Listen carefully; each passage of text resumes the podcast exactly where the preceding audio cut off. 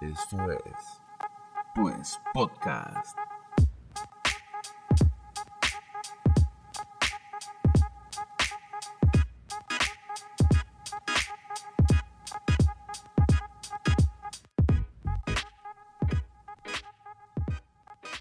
Bienvenidos a Pues Podcast, un espacio para platicar, sacar curas, cuestionar y opinar de todo. Porque somos expertos en nada, pero igual que tú, tenemos una opinión de todo. ¿Eh? Eso, Jacob.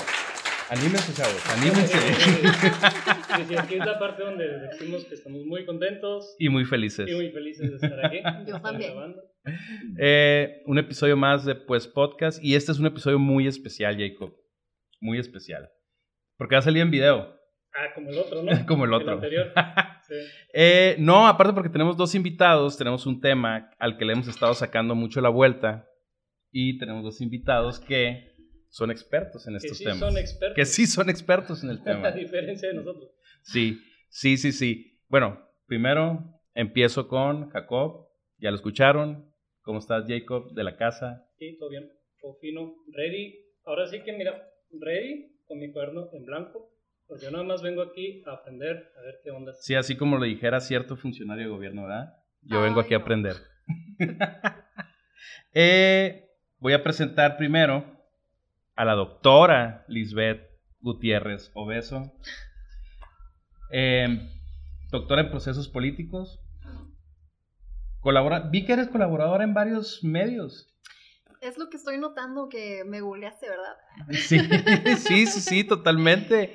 Eh, vi que colaboras con, con de este, pues bueno, hiciste una publicación de, de la- en la revista Mujer y Poder. Sí, Se me hizo interesante esa parte. Y vi que también publicas en, en El Soberano. así es. En El Soberano. Así es. Este, ¿cómo estás? Muy bien, muchas gracias por abrirnos este espacio. La verdad es que eh, si es cuestión de confesar, todo esto surgió a raíz de un tweet así con opiniones encontradas y pues muchas gracias en verdad porque nunca me hubiera imaginado que terminaría escalando a tal nivel así de grabar no solo el podcast sino el video. Así que a las personas quienes nos están apoyando acá eh, para que esto sea posible materialmente y a ustedes también eh, con su voluntad y el compañero que no se hizo para atrás. no, muy bien.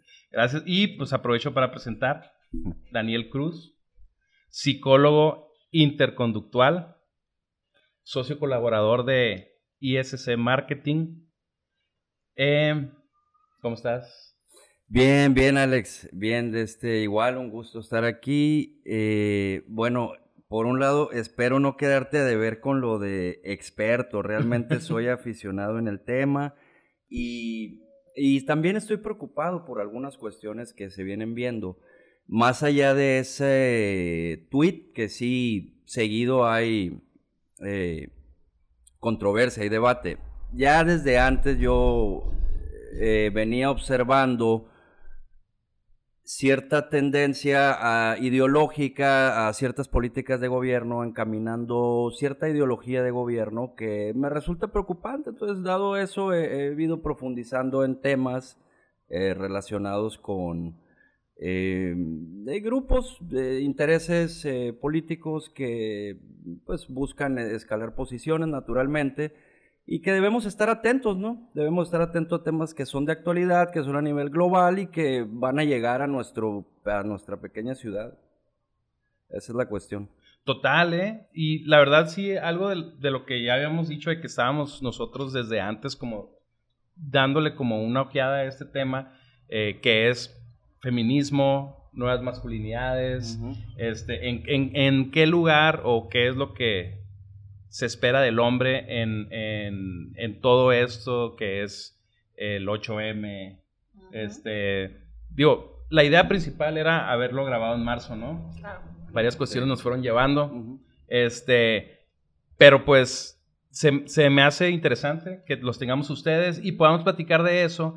Este, no sé si me puedes platicar para entrar más a fondo, para entrar primero con el chisme. ¿Cuál fue el debate ese de Twitter? ¿Cuál fue el tweet? ¿Cuál fue el tweet que detonó ¿verdad? esto? Para ponerlo. Sí, ¿qué fue lo que lo desencadenó? Fue un meme que compartí eh, precisamente en redes sociales donde un hombre bromea con su novia. Eh, le manda una fotografía así de que está de perfil, donde pues, acaba de comer demasiado y ella le dice, ay, no te preocupes, no te voy a dejar, así como si en realidad estuviera embarazado, ¿no? Entonces, eh, compartí a propósito de las cifras de, la jefatura, de las jefaturas de familia que van en ascenso en México y en Sonora.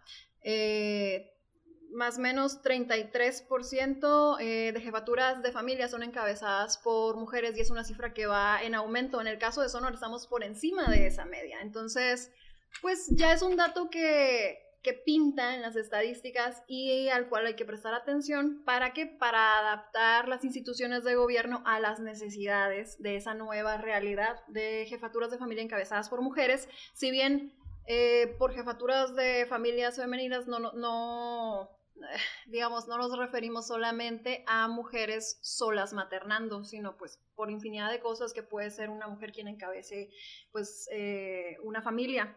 Entonces, el reto se lanzó porque ya desde antes habíamos discutido eh, sobre la autonomía de las infancias y había quedado así como que la espinita clavada de que no manches, o sea, como por qué estamos discutiendo si hay o no que eh, reconocerle a las infancias su derecho como a que su voz sea escuchada. Eh, si bien no había como consenso acerca de qué sí, eh, sobre, perdón, sobre qué temas sí era prudente eh, que tomaran la batuta y hasta dónde pues los papás sí tienen que como que imponer su, su decisión, ¿no?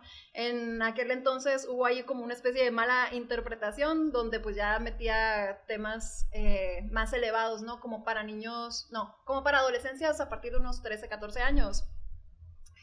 Y entonces yo le decía, no, es que no tienes por qué observar necesidades ya de una edad tan avanzada. Puede ser, pues, desde qué color quiere vestirse, eh, si quiere Sí. usar shorts o un pantalón, etcétera, ¿no? Cosas sencillas, pero que a las niñas, niños y adolescentes, pues ya les va como que eh, desarrollando esa ese sentimiento de importancia en, en un núcleo familiar, que a final de cuentas pues, las familias son, ya lo sabemos todas, todos desde la educación básica, eh, el núcleo de, de la sociedad, ¿no? Ese es como, de hecho, eso es lo que se está, se está haciendo ahorita, ¿no? El, el que las niñas ya puedan llevar pantalón, en teoría, ¿no? Y Eh, sí, solo que no era particularmente el tema de los uniformes, sino de cómo en el marco de decisiones en la familia había que tomar en cuenta las opiniones de las infancias. Entonces, por eso escaló al tema de los uniformes y ya después creo que lo llevó a otro tema.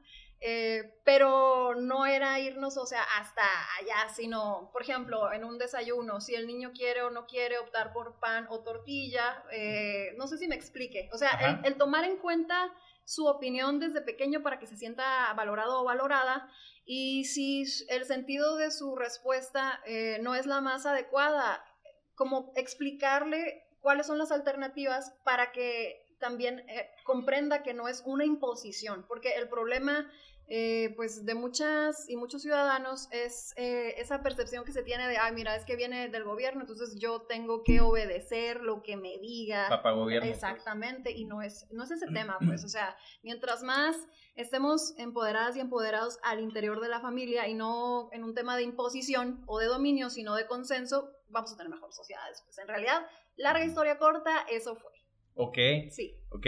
El, se me hace interesante lo del meme. sí, sí, sí. Lo del, lo del meme, este... ¿Cómo derivó de esto? A Sí, Sí, reserva de que, que detonara todo esto, Sí. ¿no? Lo que pasa es que el meme fue la gota que derramó el vaso. A reserva que lo desmienta, ¿no? Oye, te- eh, Adelante, tengo pruebas. eh, abriendo Tengo oficialmente pruebas. el debate, a reserva de ver esas Ajá. pruebas que señala la doctora, eh, debo, lo que, lo que a mí más me, digamos, me, me- más bien donde yo tengo el, el recuerdo de cómo iniciaron las primeras, digamos, confrontaciones. Es que ya estamos hablando de confrontaciones confrontación. de opinión, ¿no? Ajá. La di- donde empezó la diferencia de opinión fue a raíz de que en una, confe- en una mm, Capacitación. en una conferencia, capacitación, eh, curso que está impartiendo la doctora Gutiérrez, eh, mencionó que la familia era el origen de todas las violencias, o el origen eh, principal de la violencia contra la mujer. eh, por no decir que el origen de todos los males, pero bueno, dejémoslo hasta ahí. No ponga palabras Eh, en mi boca. Ahora, mm, eh, eh, sí, eso, eso para mí fue el, fue el inicio de, de lo más notable, ¿no? De, la- de las diferencias. Eh, no, mm, lo- respecto a los jefes, a la cuestión del, del que el hecho de que la mujer se esté quedando en la casa, haciéndose cargo de la, de la familia, hombres irresponsables, ejemplo, el, el tweet ese, ¿no? Yo, yo he visto cómo se usan ese tipo de memes, o, lo- o que quizás han visto también los de el Shrek Buchón, la Shrek Buchona, donde hacen un estereotipo de la mujer de escasos recursos, de zonas marginales, donde la vivienda es de lo más precaria. eh, eh, que, yo creo que parte de ahí, de ahí nace mucho de la violencia en, en general, ¿no? Porque no viven en condiciones adecuadas, las casas son eh, ex- excesivamente diminutas. Entonces eh, se hace el estereotipo de, de que, de, tú sabes, una bocina afuera y, están pisteando y el niño sucio, etcétera. Entonces, eh, todo eso subyace en, en la responsabilidad, más bien, o sea, estamos generando hombres más, bueno, estamos generando hombres, una crianza irresponsable, eh, la cual está auspiciada a su vez por cuestiones económicas, ¿no? Cuestiones que pueden ser más, eh, más eh, a un nivel macro, macrodimensional, a a estar alojadas a- en la familia. El concepto de familia es el problema. La, fam- la, la familia. La familia, ¿sabes, sabes cómo? O sea, ahí viene el problema. Vamos a deshacer la familia para deshacernos del origen de la violencia. O sea, qué, qué cosa tan grave, ¿no? Cuando la familia es el, es el primer núcleo de formación, de amor, de ejemplo, de modelo, de, de, de crianza. Claro que hay modelos inadecuados, ¿no? Por supuesto, son los que pululan, pero hay que ver de dónde, de dónde nacen esos, no, no, no, eh, no atacar la familia. Va, o sea, sí, se me hace interesante, y yo ya les había comentado, a mí la parte que se me hace más interesante de eso es el, eh, el concepto de la familia como precursor de la violencia de género.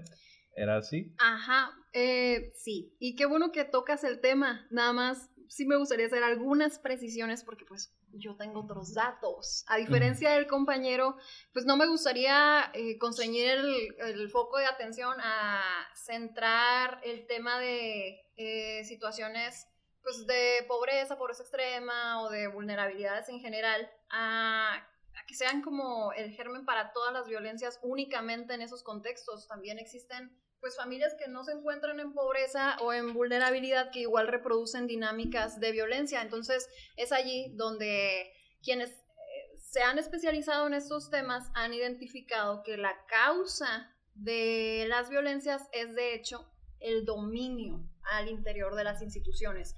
Cuando yo le comentaba al compañero en aquella ocasión que en las familias pudiéramos encontrar pues el origen de esas desigualdades, pues no es una afirmación al azar y tampoco es para atacar la familia y decir, bueno, eh, vamos a destruir el concepto de familia, pero entonces, ¿qué creamos eh, como alternativa? No va por allí. O sea, no es eh, quitar la familia para crear otra cosa, cosa que ahorita no tendría un nombre, sino que al interior de las familias mejoráramos las relaciones en lugar de volverlas así como de imposición o dominio, fueran más horizontales a través de lo que planteé eh, al principio, que sería eh, cooperando y reconociendo el valor que tiene cada una y cada uno de los integrantes de las mismas. No sé si me explique.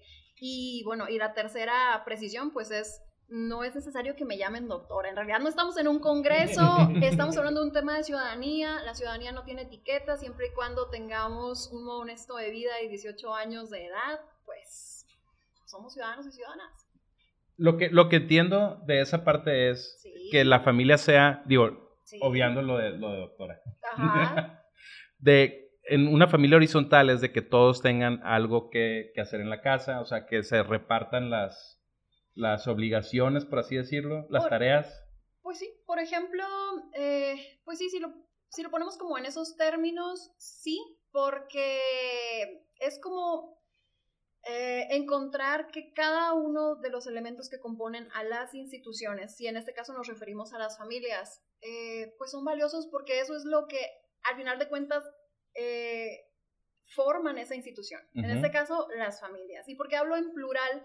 Porque allí sí, eh, no es solamente un tema de mamá, papá, hijo, hija, el perrito, etcétera, sino como esté conformada esta familia. Actualmente, pues estamos enfrentando un contexto de violencias, todos y todos lo sabemos. Existen muchas desapariciones, no localizaciones, feminicidios, que han también cambiado el concepto de familia, aunque no haya la voluntad de que así suceda. Entonces, eh, a eso me refiero con eh, visualizar las relaciones al interior de las familias de otra manera un poco más cooperativas y a aceptar que no es solamente un modelo de familia, sino muchos modelos de familia, eh, y que no lo digo yo, pues a final de cuentas es una realidad social eh, ante la cual hay que adaptarnos, porque en la medida que nos adaptemos, pues estaremos ayudando a que más personas ejerzan a sus derechos. Eh, sí, perdón que tome la palabra así tan abruptamente. Eh, sí, solo la cuestión es que eh, no es lo mismo eh, preguntarle al niño, ¿quieres comer pan o quieres comer con tortilla? A decirle, em, no sé, o sea, cosas tan, tan, ¿te quieres vestir de hombre o te quieres vestir de mujer? Eh, ¿Quieres ver el show de drag queens o quieres que te lleve al parque a jugar? Entonces, es mucho más complejo que, que decidir qué van a comer, porque el niño, pues, cualquier persona tiene una etapa del desarrollo, tiene etapas del desarrollo, y uno va aprendiendo conforme a lo que se le expone. Ajá. Entonces, hay una, hay una, hay una normalidad, hay algo que es, que es adecuado y hay algo que es insano y disfuncional. Entonces, hay que tener mucho cuidado con lo que se le está exponiendo a nuestros hijos. Ahora, eh, de esas políticas que, que tú mencionas, Lisbeth, eh, que suenan muy bondadosas, que suenan eh, de, de verdad muy bien, pero no veo, no veo dónde se estén promoviendo esos cambios. Eh, no veo qué, qué, mm, qué modelo estemos viendo ahorita que, que esté ofreciendo. Ahora, dices que, que la violencia ha transformado a las familias. ¿De qué manera? O sea, las ha enlutado, las ha puesto en, en graves crisis de sufrimiento, pero ¿de qué manera las ha afectado a las familias? ¿O de qué manera las ha Pues transformado? ¿Cuáles son los diferentes tipos de familia para ti? Si, si, si la familia original se dio naturalmente y luego a raíz del cristianismo eh, se, eh, con base a la, a la figura, si quieres ponerlo entre comillas, de, de- de Jesucristo, donde hay una, una madre, un padre y una descendencia, y un espíritu de trascendencia. Entonces, eh, ¿cuáles son las formas de familia para ti? Pues mira, eh, antes de obviar que estamos en un contexto de Estado laico, yo te preguntaría a ti, cuando en el núcleo familiar de una unión judeocristiana eh, existe una pérdida de un integrante de la familia, el papá o la mamá, ¿en qué se convierte? Ajá. Sí, Ok. sigue- O sigue sea, deja de ser familia, Sí, no, sigue siendo familia, la- ¿no? claro, sigue siendo la familia, Ese la es el figura, tema, la pues. figura en la trascendencia, el espíritu de la persona va a seguir ahí en la memoria, en los corazones, Ajá. donde lo quieras guardar, pero y no deja de ser físicamente. familia. Ah, pero ya no, ya no está una de las dos personas, ¿no? O sea, ya no es la familia que conocemos Tradicional. tradicional, que se Exacto. estructura de mamá, papá e hijos, ¿no? Ajá. Pero sí, bueno, o sea, violencias o, o situaciones de la vida, ¿no? Claro. Porque no necesariamente que la familia termina siendo cambiada. Yo tengo bueno, una pregunta aquí con respecto a lo de lo que hablaban ahorita de la horizontalidad. O sea, este aspecto de horizontalidad no sé si se refiere en cuanto a, a la paternidad, o sea, en cuanto a los padres, las figuras de autoridad de la casa, o Mm. también hasta los niños. No, o sea, no. ¿en, qué, ¿en qué punto los niños pueden tener, o sea, qué, qué tanta decisión, como lo que mencionabas ahorita, Daniel? Es, O sea, porque sí pueden tener, pues entiendo que, que Claro. pues, deben de tener Sí. eh, capacidad de decidir Sí, sí, y de sí. sentirse independientes, ¿no? O sea, Sí, qué quieren ujú. hacer, qué se quieren Claro. poner, qué quieren- pero me imagino que dentro de un marco. Claro, o sea, no puede ser Así es. Absoluto. o sea, toda la, la- el, el- el ¿cómo se dice? El abanico de opciones, o sea, y que decidas todo lo que quieras hacer, lo que te dé la gana, está muy Sí. pertinente la pregunta, me Sí, gustaría totalmente. responderla porque siento Claro, que es casi voy- una sí. alusión personal. Oye, sí, claro, este, sí, porque, y, y déjame nomás eh, agregar un poquito, porque suena como a democracia liberal, ¿no? Lo que Eh. sugieres en la familia, ¿no? Que todo su ¿Qué, el voto yo? tenga el mismo peso. No, eh, tampoco me has respondido a la pregunta, ¿eh? A ver, eh, si quieres dar tu argumentación y ahorita me vuelves a Bueno, preguntar es que lo podríamos visualizar como un ecualizador, o sea, eh, las cosas no siempre tienen que ser planas, por horizontales, eh, en términos sociales, no nos referimos a que materialmente todo tenga que ser del mismo color o todo tenga que ser exactamente de la misma manera. Cuando lo ecualizamos, entre comillas, eh, como término acuñado, eh, significa que equilibramos los componentes de cada uno de los elementos pues para que suene armónico. En este caso, en la familia, a eso se refieren las relaciones horizontales, a um, eh, no imponer, no, no imponer o dominar una situación un- o no, o bueno, pongo el ejemplo, no es un sí porque sí, es, es un sí con fundamento, es un no con fundamento, eh, pero siempre reconociendo la dignidad de la persona eh, con la que estás conversando. Eh, claro, con base en la etapa de desarrollo en la cual se encuentre la persona. Eh, igual existen personas que pueden tener la mayoría de edad, pero que por su condición de alguna discapacidad o algún accidente, pues eh, no puedas conversar de la misma manera que lo harías con, una, con un adulto o adulta sana, no sé si me explique. Sí. O sea, esa, esa complejidad eh, inseparable a un tema de relaciones horizontales. Es lo que nos lleva muchas veces a patinar sobre los mismos problemas, sobre los mismos problemas como sociedad, pero eso no significa que no haya una solución. Lo que pasa es que es más compleja y es muchísimo más difícil articular como voluntades de muchas familias y de muchos eh, gobiernos y de tres órdenes de gobierno para acabarla. Y encima empresarios y encima eh, organismos internacionales. Y aparte el tema de pues delincuencia organizada, o sea, no sé si me explique que si esto fuera como una, un concierto de, de muchos, de muchas bandas o de muchas, ahí sí, instituciones,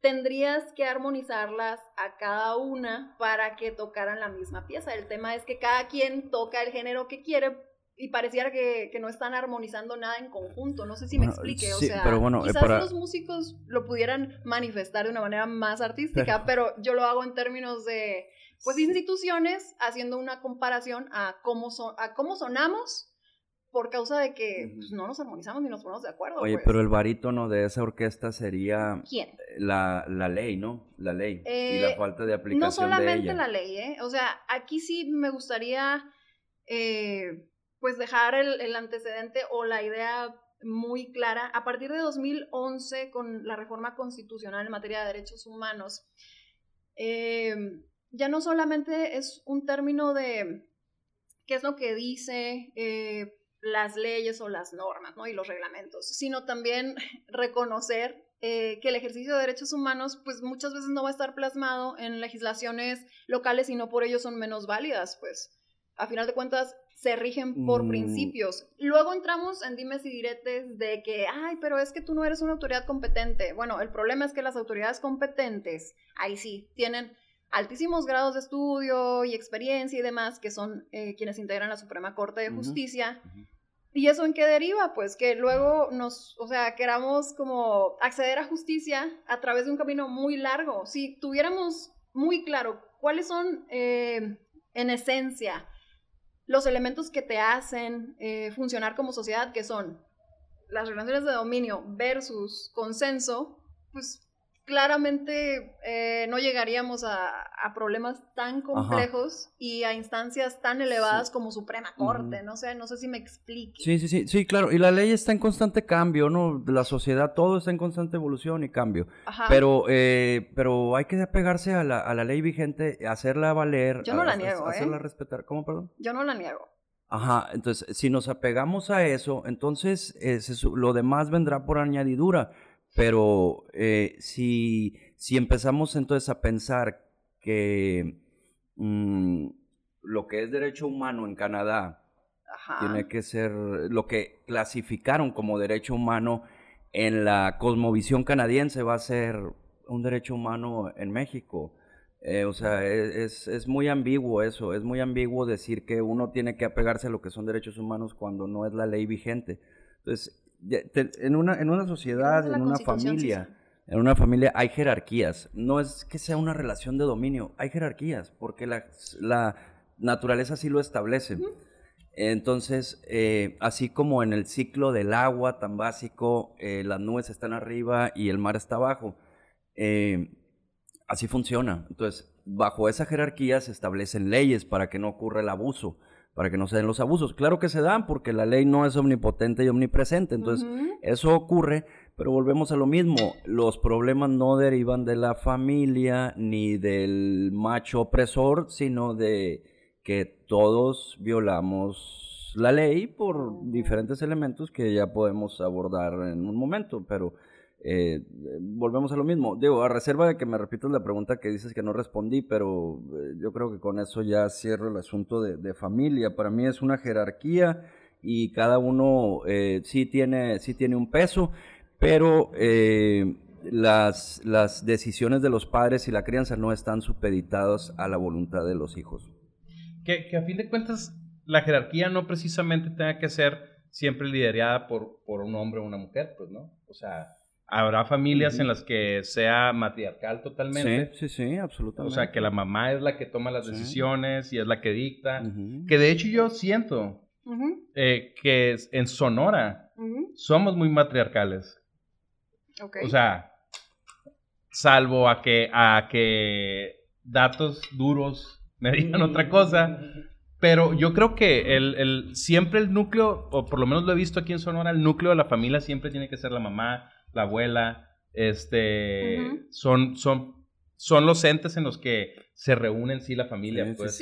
por ejemplo, manteniendo, manteniendo ese orden de ideas eh, de que en Sonora se tiende a, un matriarcado, pues, suponiendo sin conceder que así fuera, eh, por ese motivo tenemos más y mejores guarderías. Por ese motivo tenemos horario extendido en las escuelas. Por ese motivo hay exención de ISR a madres jefas de familia. Pues no, o sea, en realidad no ha habido un cambio estructural. Entonces, ¿dónde está el problema?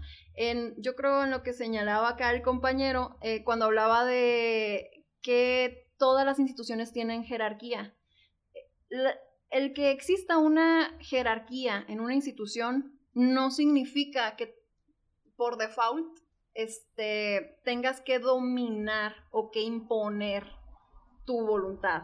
¿A, qué voy? Eh, hay una búsqueda natural así de justicia en, los, en las instituciones democráticas, que es donde vivimos, en la cual, a pesar de las jerarquías, tiene que existir justicia. O sea, no porque haya un líder en una organización, se le va a admitir o se le va a tolerar que sea injusto o injusta. No sé si me explique. Entonces, de allí eh, que tampoco deberíamos de aceptar esa falacia de generalización de que todas las personas eh, violamos las leyes, porque en realidad no es así. Y si así fuera, pues si todas las personas violáramos las leyes, en realidad todas las personas o la mayoría de las personas buscamos justicia, a menos que pues tenga algún problema, porque Mónica Ramírez Cano, que es una perfiladora criminal, en su libro Las Puertas del Infierno, analiza precisamente eh, cuáles son las eh, motivaciones de las personas que se vuelven asesinos seriales, que se vuelven caníbales, entre otras cosas. Entonces ella señala, necesariamente tiene que haber como que una atrofia en su corteza prefrontal. Eh, no la hay, entonces voluntariamente tú decides infligir la justicia, o sea, el orden de las cosas a pesar de las jerarquías que haya. Y en cuanto a la pregunta que no has respondido, pues te la voy a recordar un poquito. Era, si una familia eh, pierde a un integrante, ya sea mamá o papá, ¿qué es? Pasa lo mismo que con la familia cristiana. Asciende al cielo y uno sigue reproduciendo el ejemplo y el modelo judío cristiano bajo el que vivimos, al menos nosotros, ¿no? Entonces. ¿Sigue siendo familia? Sí, Ah, exactamente. Ajá. ¿Y, y, por, y, y, y en qué, en qué, en qué apoyo tu punto? no decir que Caso cerrado. las leyes, yo no dije nada. ¿eh? sí, él sí. El, yo, creo que el punto, el punto va por el lado de, de que de una familia, de un- o bueno, más bien una madre soltera. Es familia, pues, ¿no? Pero ¿y en qué momento dije que no lo fuera? Dije, una cuando cuando mencionabas que mi argumento era que, mm, eh, que atacaba como los diferentes modelos de familia. O sea, Ah, no sé en qué momento hubo ahí como una, una mala interpretación que cuando dije, es que las familias, y con las familias me refiero precisamente a eso, o sea, puede o no haber una unión entre un hombre o una mujer, o dos hombres y dos mujeres, o etcétera, yo qué sé. Em, sin embargo, no dejan de ser una familia. Igual si contraen matrimonio, tienen hijos, pero uno de los dos perece, sigue siendo una familia. O bien, si mamá, papá eh, e hijos o hijas adoptan a una persona adulta mayor, ya sea porque o es el vecino o es papá de alguno de los dos, o sea, el abuelo de alguien, pues no deja de ser una familia. O sea, no sé si me explique Pues, que Ajá, Ujú. existen muchos componentes eh, de familias y eso no significa eh, que sea menos familia una que la otra, pues. Es no sé como si el me modelo, explique. ¿no? De la familia de, de- de Jesús. O Aparte, sea, Sí. Pues José realmente no era el papá de Jesús, ¿no? Si nos vamos a la, Ajá. a la narración bíblica. Ajá. Después José desaparece de la narración. Sí. Simplemente después de la adolescencia de Jesús, Claro. cuando lo encuentran en el templo, después de ahí, eh, tu madre y tus hermanos te andan buscando y todo, y José ya no se vuelve a saber nada de él, ¿no? La crucifixión tampoco aparece, y los demás hijos, pues, sí son hijos de José, así es. pero ya no hijos, o sea, no, serían como medio hermanos de Jesús, ¿no? A lo mejor. Ajá. Jesús tenía medio hermanos. Pues los demás hijos que, que presenta cuando dice, eh, cuando le dicen a Jesús, oye, tu mamá y tus hermanos te están buscando, ¿no? De hecho, Santiago, Oh. Santiago pues se menciona como hermano de Jesús, ¿no? Pero pues no sería hijo de, pues, del Espíritu en sí, sino de José, ajá, ¿no? ajá. Bueno, ahí sí hay como que cierta, Sí, qué interesante. cierta diversidad, yo creo, en, en eso, ¿no? En la familia, pues, ¿qué constituye una Claro. familia? Ahora sí que es, eh, siempre ha sido, ¿no? O sea, siempre ha sido muy diverso, ¿no? No es como que una regla. Eh, no tan diverso, más bien, la- más No, bien sí ha sido regla y la excepción han sido algunas. o Porque, sea, porque vemos más atrás, la historia nos, nos marca estos, estos patriarcas, ¿no? O sea, que tenían sus esposas y sus concubinas, y, y era una familia Sara con, y Agar solamente. sí, con una, sí, Ajá. Abraham y Sara y, y Agar. y Compártenos el contexto, es que es muy interesante.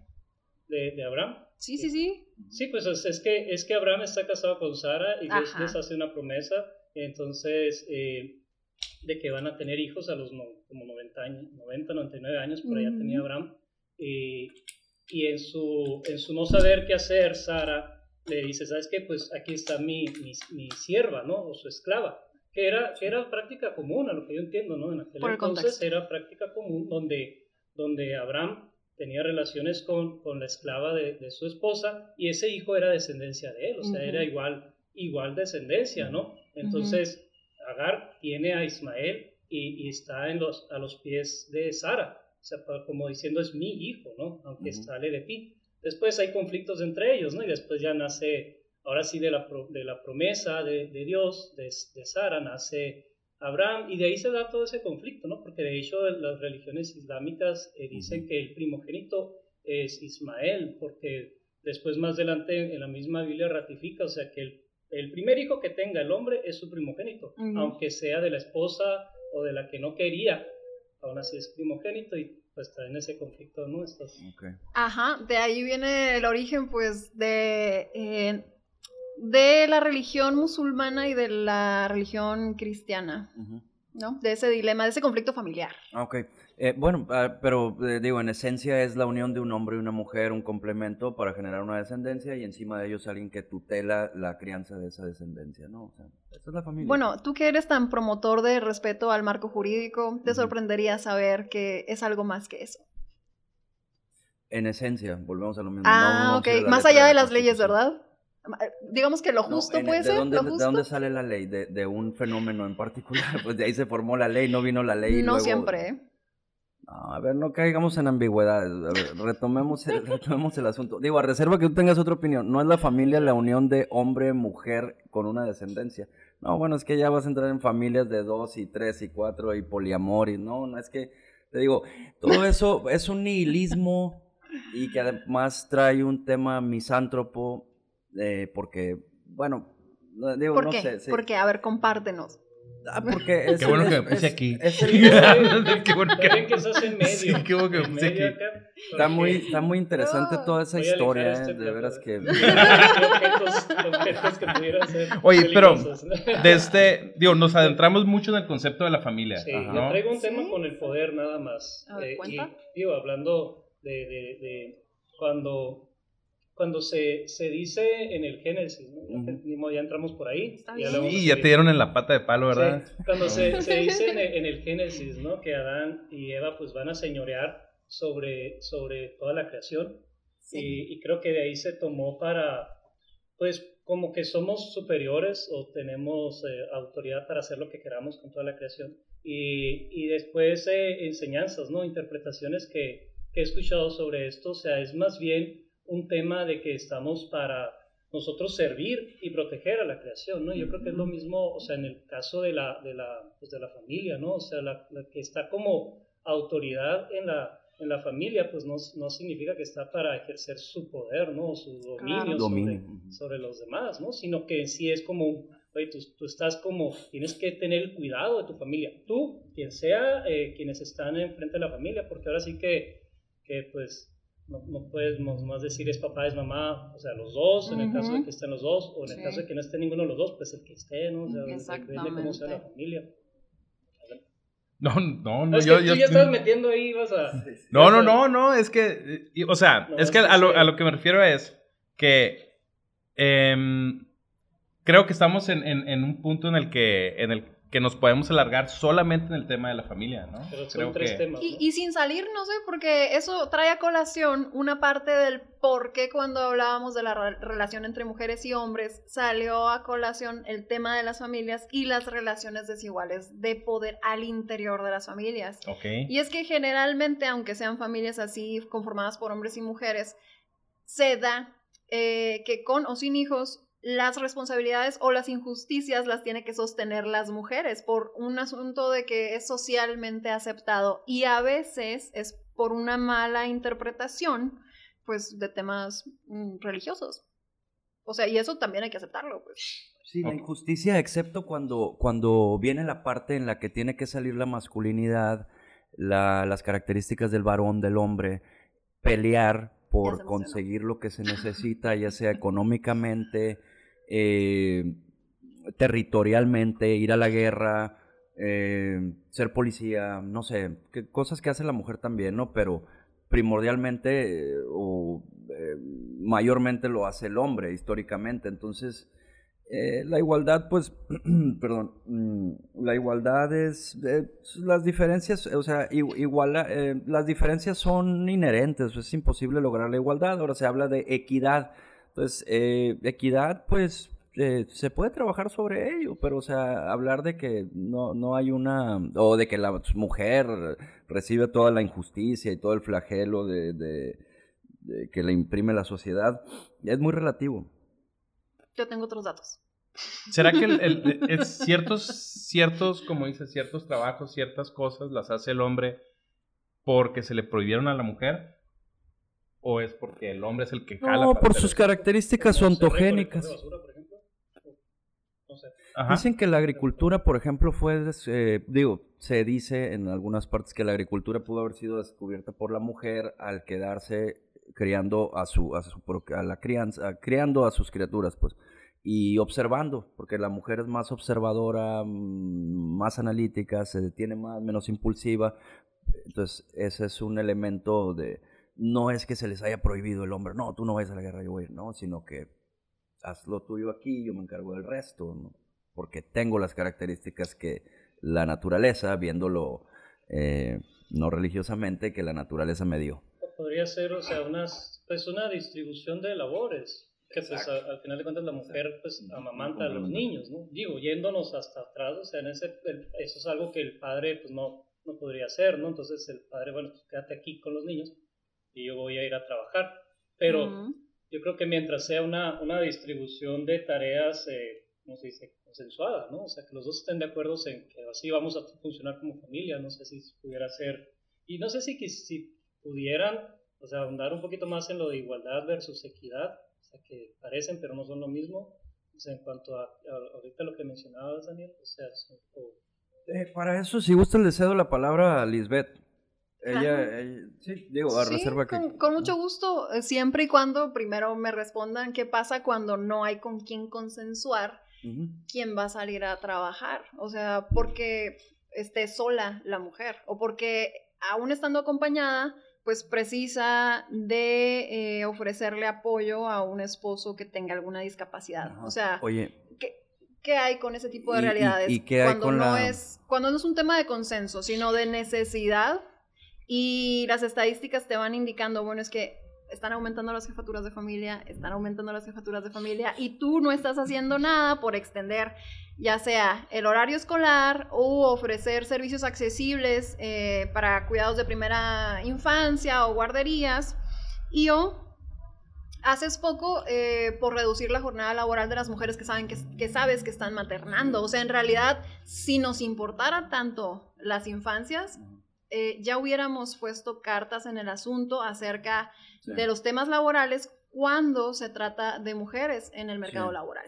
Hay varias cosas, ¿no? Hay varias cosas. También el hombre es muy afectado por la crisis económica, por la economía. El hombre prácticamente pierde, pierde mucho cuando el hombre no tiene trabajo, o sea, es un golpe muy fuerte. Habría que ver casos específicos, ¿no? O sea, no podemos generalizar porque, eso, porque el hombre, porque es un...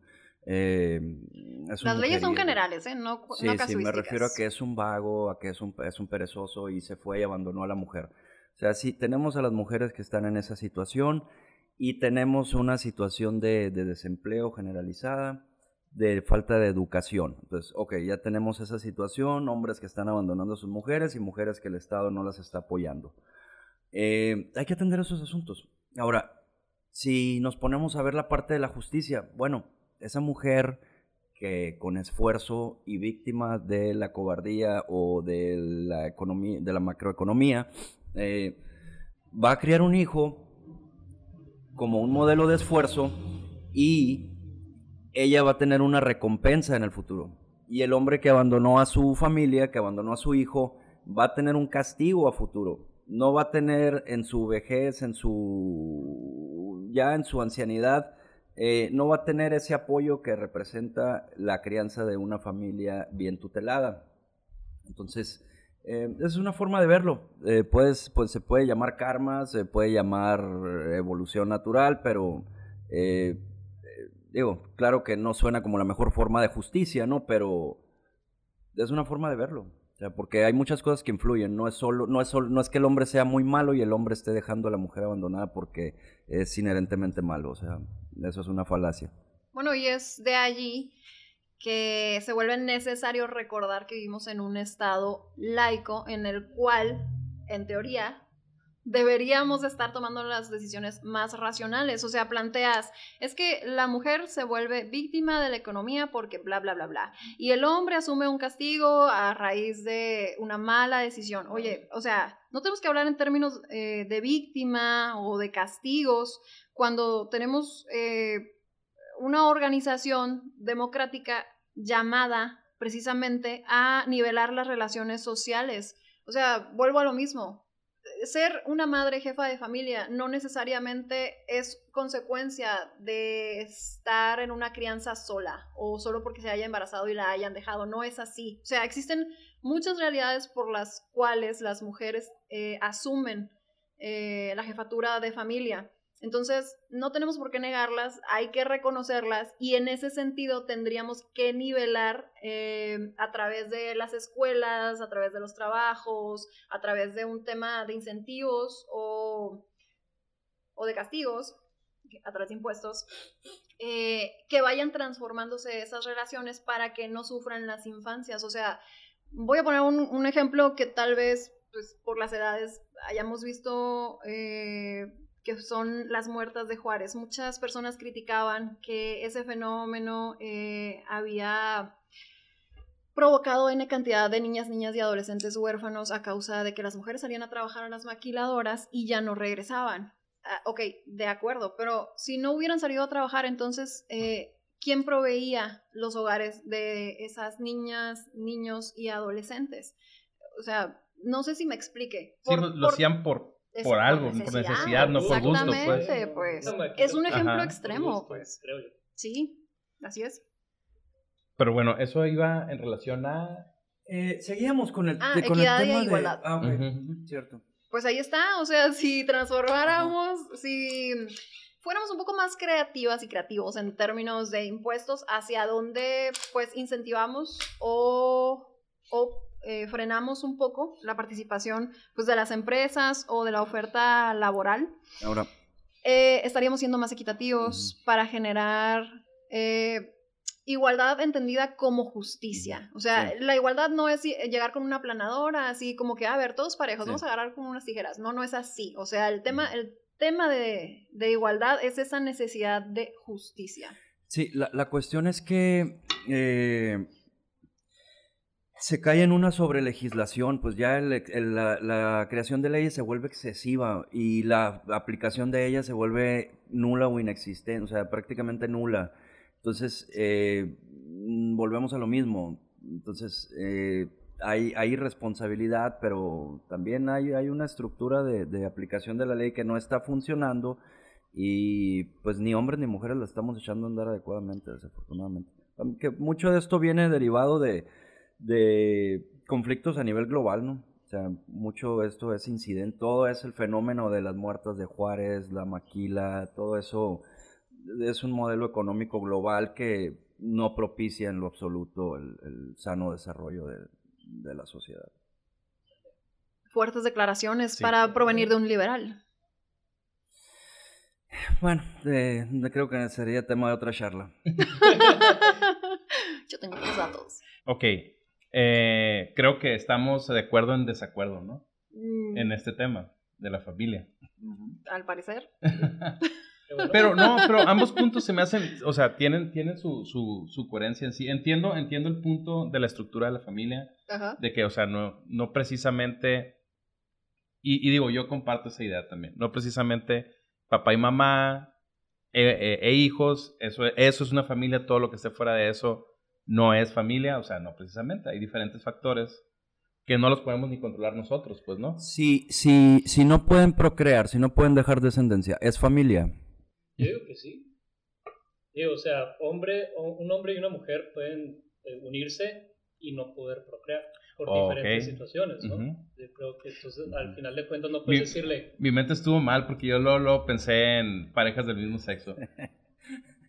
Me agarraste en la movida. Me agarraste. Sí. No, sí es complejo, este, pero pues el, el matrimonio es uno y la familia es una, y las demás uniones, pues es decir, hay que darles otros conceptos, pues ser justos, ¿no? O sea, no hay por qué llamarle eh, de una forma a algo que ya es de una forma, o sea, no necesitas renombrarlo o usarlo en otras cosas que no son lo que ya son.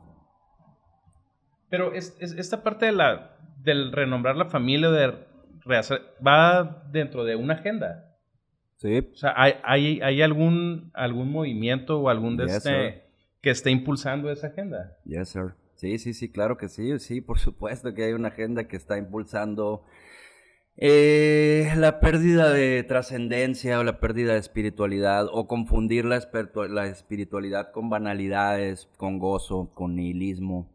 Entonces sí, sí hay una agenda, sí hay una agenda eh, que puede ser muy amplia, ¿no? E incluso se puede tachar de teoría de la conspiración, etcétera. Pero sí, sí hay una agenda, principalmente una agenda globalista, eh, progresista, eh, de corte marxista en su aspecto totalitario, absolutista, un poder que estaba escuchando hace poco el, uno, no sé si, bueno, eh, el eh, no, no Goliath, el ah, es, de, es de un de Hobbes, de Hobbes el ah, digamos un monstruo, ¿Leviatán? el Leviatán, Leviatán, digamos un Leviatán global, un Leviatán global eh, por encima de las naciones y de sus identidades nacionales, por encima de la patria y todo eso, dictando ciertas políticas a conveniencia. Y la familia tradicional del Estado-Nación no es conveniente a sus intereses, incluidos la Agenda 2030 y organismos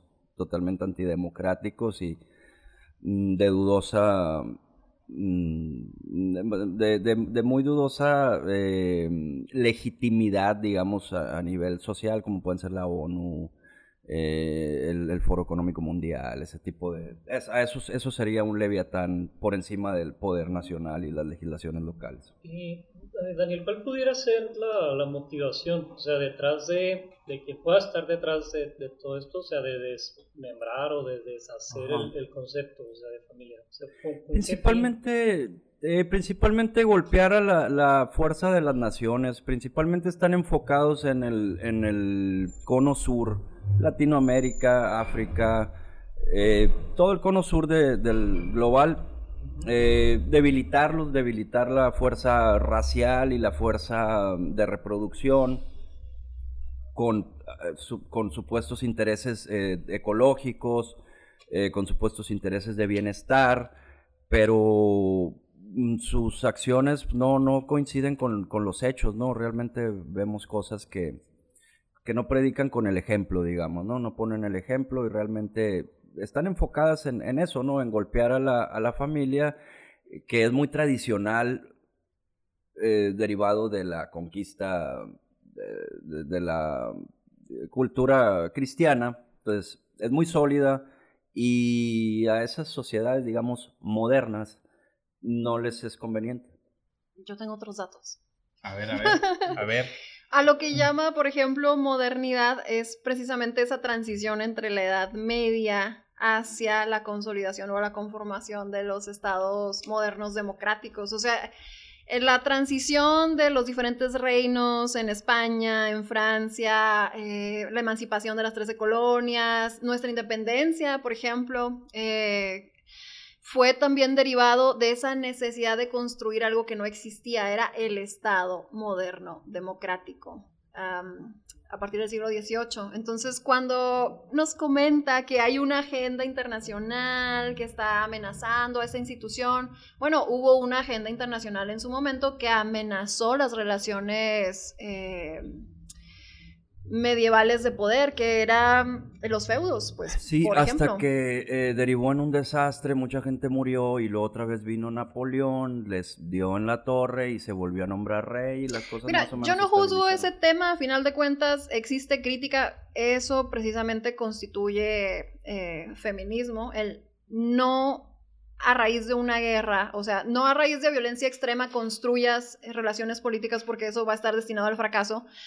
Y bueno, si partimos de esa premisa, tampoco no tiene sentido que tengamos tanta crisis interinstitucional, pues derivado precisamente de las relaciones dominantes o violentas del ejercicio del poder. Y el tema no tiene tanto que ver con que si somos feudos o un Estado moderno o no, sino con que la persona que estaba investida de autoridad abusaba del poder y era injusta o injusto con el resto de las personas que conformaban ese territorio, ¿no? O sea, si nos queremos ver más filosóficos y más como más pro en el análisis, oye, pues a final de cuentas los datos ahí están, o sea, y cualquier analista de la Sí. historia pues los puede exhibir y siempre te va a decir, es que había un líder lo suficientemente sanguinario eh, que estaba dispuesto a exterminar pueblos enteros, familias enteras por tal de asentarse. Sí, sí. Eh, como una figura de poder en ese territorio y extenderse y esa a final de cuentas va conformando la historia que eh, a la postre vas pues venerando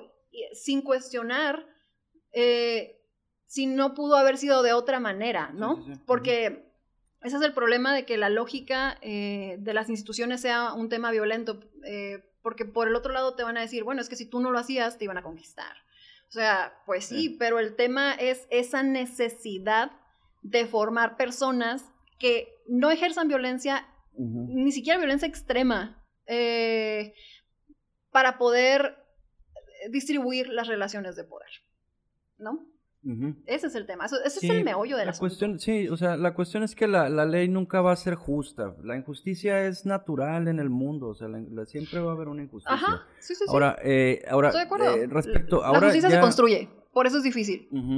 Dejando la modernidad atrás, ahora estamos frente a una posmodernidad. Entonces, esta posmodernidad que también trae muchos cambios tecnológicos, eh, los cuales ya están incidiendo, eh, los cambios en la ciencia y los cambios en la tecnología están incidiendo ya demasiado en las políticas públicas al punto de que establecen sus propios gobiernos en los países, entonces influyen para su para la mm, ah, creación de políticas públicas. Entonces, la familia no le es cómoda a ninguna de esas fuerzas porque implica una una, una, mm, una integridad, una, mm, digamos, un núcleo de solidez, de trascendencia, de defensa de la comunidad. Entonces, em, estas intenciones de, de, dominación y de implementación de medidas de reproducción, te digo, en países que uno pensaría que modernos son, o sea, en Canadá, por ejemplo, eh, lejos de ofrecerte seguridad social, o bueno, mm, a ciertas personas en lugar de ofrecerle un seguro médico, ya les están ofreciendo la muerte asistida médica. O sea, estaba, viendo un caso recientemente de alguien que eh, no pudo acceder a una pensión y le dijeron, no, pues eh, no hay ahí en su área no hay clínicas de asistencia social, pero sí hay MAID, em, Medical Assisted Medical Assistance in Death, o sea, muerte asistida médicamente. Entonces, el Estado ahora te ofrece morirte para que dejes de sufrir.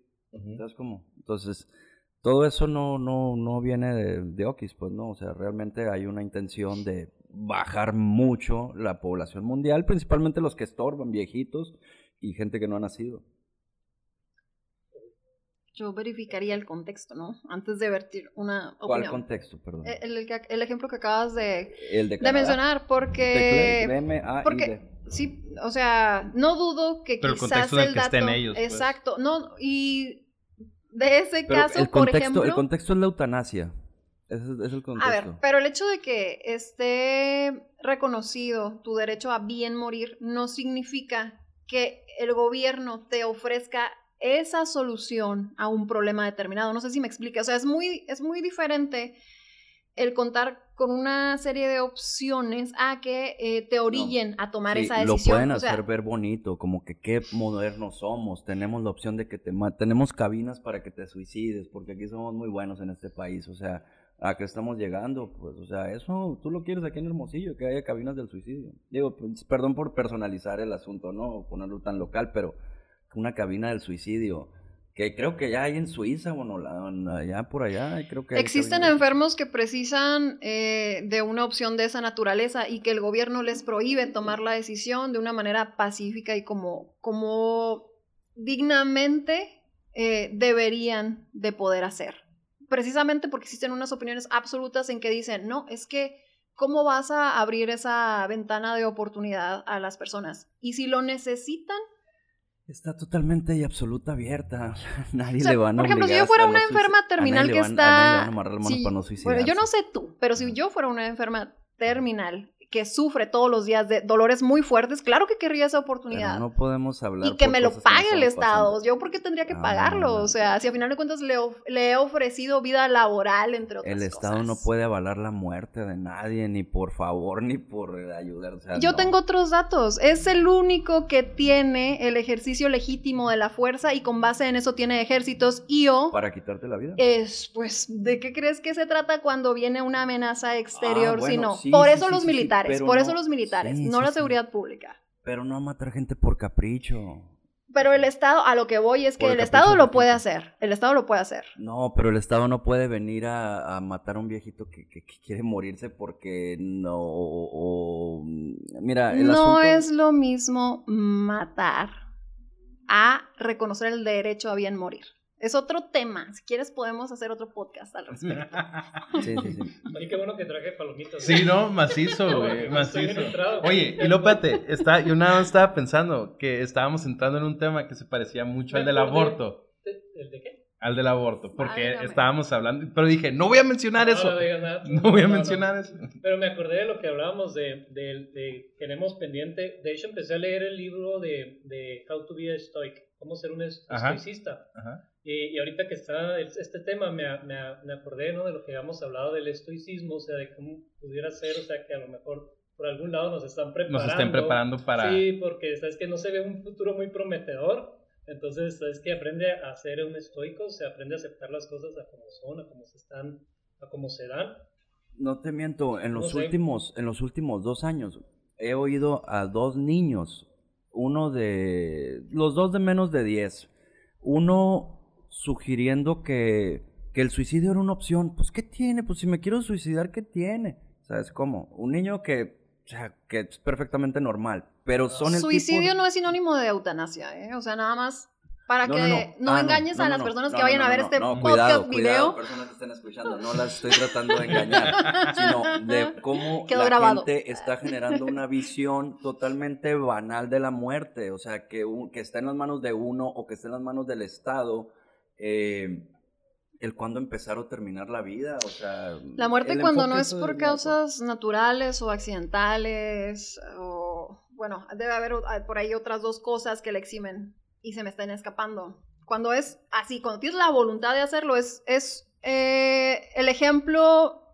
más vivido de lo que constituye la violencia extrema. O sea, quitarle la vida a otra persona por voluntad es el, la violencia más extrema que se pueda manifestar y de allí que el Estado es el único legitimado en el uso de la fuerza.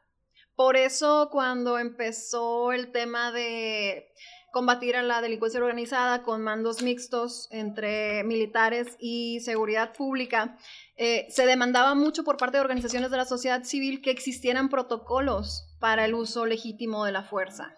Eh, no sé si me explique. O sea, Sí, no- sí, pero creo que, creo que andas por no es otro camino. No, no, creo no. Es que camino. tiene todo que ver porque si Tú de confundes, porque si tú confundes el tema de, de la la, eutanasia con el tema de feminicidio u homicidio o cualquier No, otro no, tema, No, no, no, eh, creo que tienen bien entonces estamos, estamos como intercambiando. A ver, pero- mm, eso sí sería una conversación directa. Esos tienen sus áreas de aplicación. O sea, le- el ejército está dedicado a una cosa y la policía también, a, a inhibir el delito y a inhibir las amenazas. Pero es que ni, ni bajo esas circunstancias el Estado estaba legitimado para usar la fuerza a tal Ah, extremo que privara a la gente Ah, de la bueno- vida. Qué bueno que Por eso la renovaron. De tener protocolos de uso Ajá. legítimo de la fuerza. ¿Por qué? Porque quien sí está legitimado es el Estado a través de los militares, pero cuando a- tú sacas a los militares a mandos mixtos, Ah, era donde se corría el riesgo de que hubiera abuso de ese eh, uso legítimo de la fuerza que tiene el Ah, Estado para privar a una persona de la vida. No Ah, sé si me ok. explique. Sí, sí, sí, me O sea, alegra muchísimo saberlo. Ah, ¿no? Qué bueno, bueno pues, que me lo dices. Pero ¿qué tiene que ver eso con eutanasia y que no aborto? tienes por qué confundir las cosas. El Estado, eh, así como tiene el uso legítimo de la fuerza, eh, con base en un protocolo, eh, también normando puede hacer uso legítimo de la eutanasia. O sea, esa es la función de la eutanasia y por eso es un dilema no resuelto en muchos contextos, entre ellos el mexicano, porque existen muchas personas que piensan como tú, que y, y no es como que lo vea como algo malo, pues es como para señalar que ese ejemplo, a partir del cual se cree que los gobiernos no deben decidir sobre la vida de las personas, es válido, no deben decidir sobre la vida de las personas. No están decidiendo sobre la vida de las personas cuando se trata de eutanasia. La eutanasia surge por una necesidad que está experimentando una persona en el marco, ya sea pues, de una enfermedad terminal o algo similar, eh, con las reglas que ya el Poder Legislativo pudiera Determinar junto con eh, el Ejecutivo, que pues, sería el que lo reglamente, y a partir de ahí, pues hacer el- ese uso, no sé si me explique, de sus bienes, servicios y talentos humanos Sí, sí, sí, para ayudar a una persona a bien morir y no estar padeciendo eh, dolores físicos, sí, sí, sí. emocionales, Ya, sí, ajá. desgaste. Ya, ya, había, ya hay todo eso, ya había, ¿no? Ya había, nomás que los, como entre, entre comillas, los más modernos, eh, ahora ya lo, eh, ya lo ponen a disposición de venta libre en mostrador, pero ya había, los cuidados paliativos son, son muy viejos, ¿no? No es lo Que mismo un cuidado paliativo a la eutanasia. Sí, no es lo mismo, pero eh, digamos que los cuidados paliativos prácticamente, así te lo dice el médico, dejamos que la naturaleza haga lo suyo y te quitamos el dolor. O sea, entonces, que, este, que los que los cuidados paliativos son eso, inhibirte, tota- inhibirte el dolor, inhibirte el dolor para que tu vida termine como naturalmente sería. El, el- el hecho de que se implementen estas, eh, por ejemplo, la, la, el- la muerte, gracias, la muerte médicamente asistida, Ajá. eh, La es con eutanasia. la finalidad, sí, la eutanasia, es Sí. con la finalidad de eh, re- reducir a la población que es inútil y que es una carga para el Estado. Pues yo Ese tengo otros datos, último. o sea, no es por ahí. Sí, están muy románticos, pero la realidad es que es, que es más dura que eso. Pues más romántico suena eh, preservar la vida de una persona que no desea seguir viviendo por causa de un capricho del Estado, solo porque tiene una presión social de un grupo de personas minoritario que no está padeciendo ese tipo de necesidades. Hay una, hay una película, de hecho, y ya saliendo yo bien banal, ¿no? hay una película que lo... No, no, es que ahorita me acordé. Hay una película de Javier Bardem, ¿Ok? este, eh, que no me acuerdo cómo se llama. Eutanasia se llama. Ah, hablando Este- de... No sé. ¿Cómo vamos de tiempo? eh? Pero cuenta todo.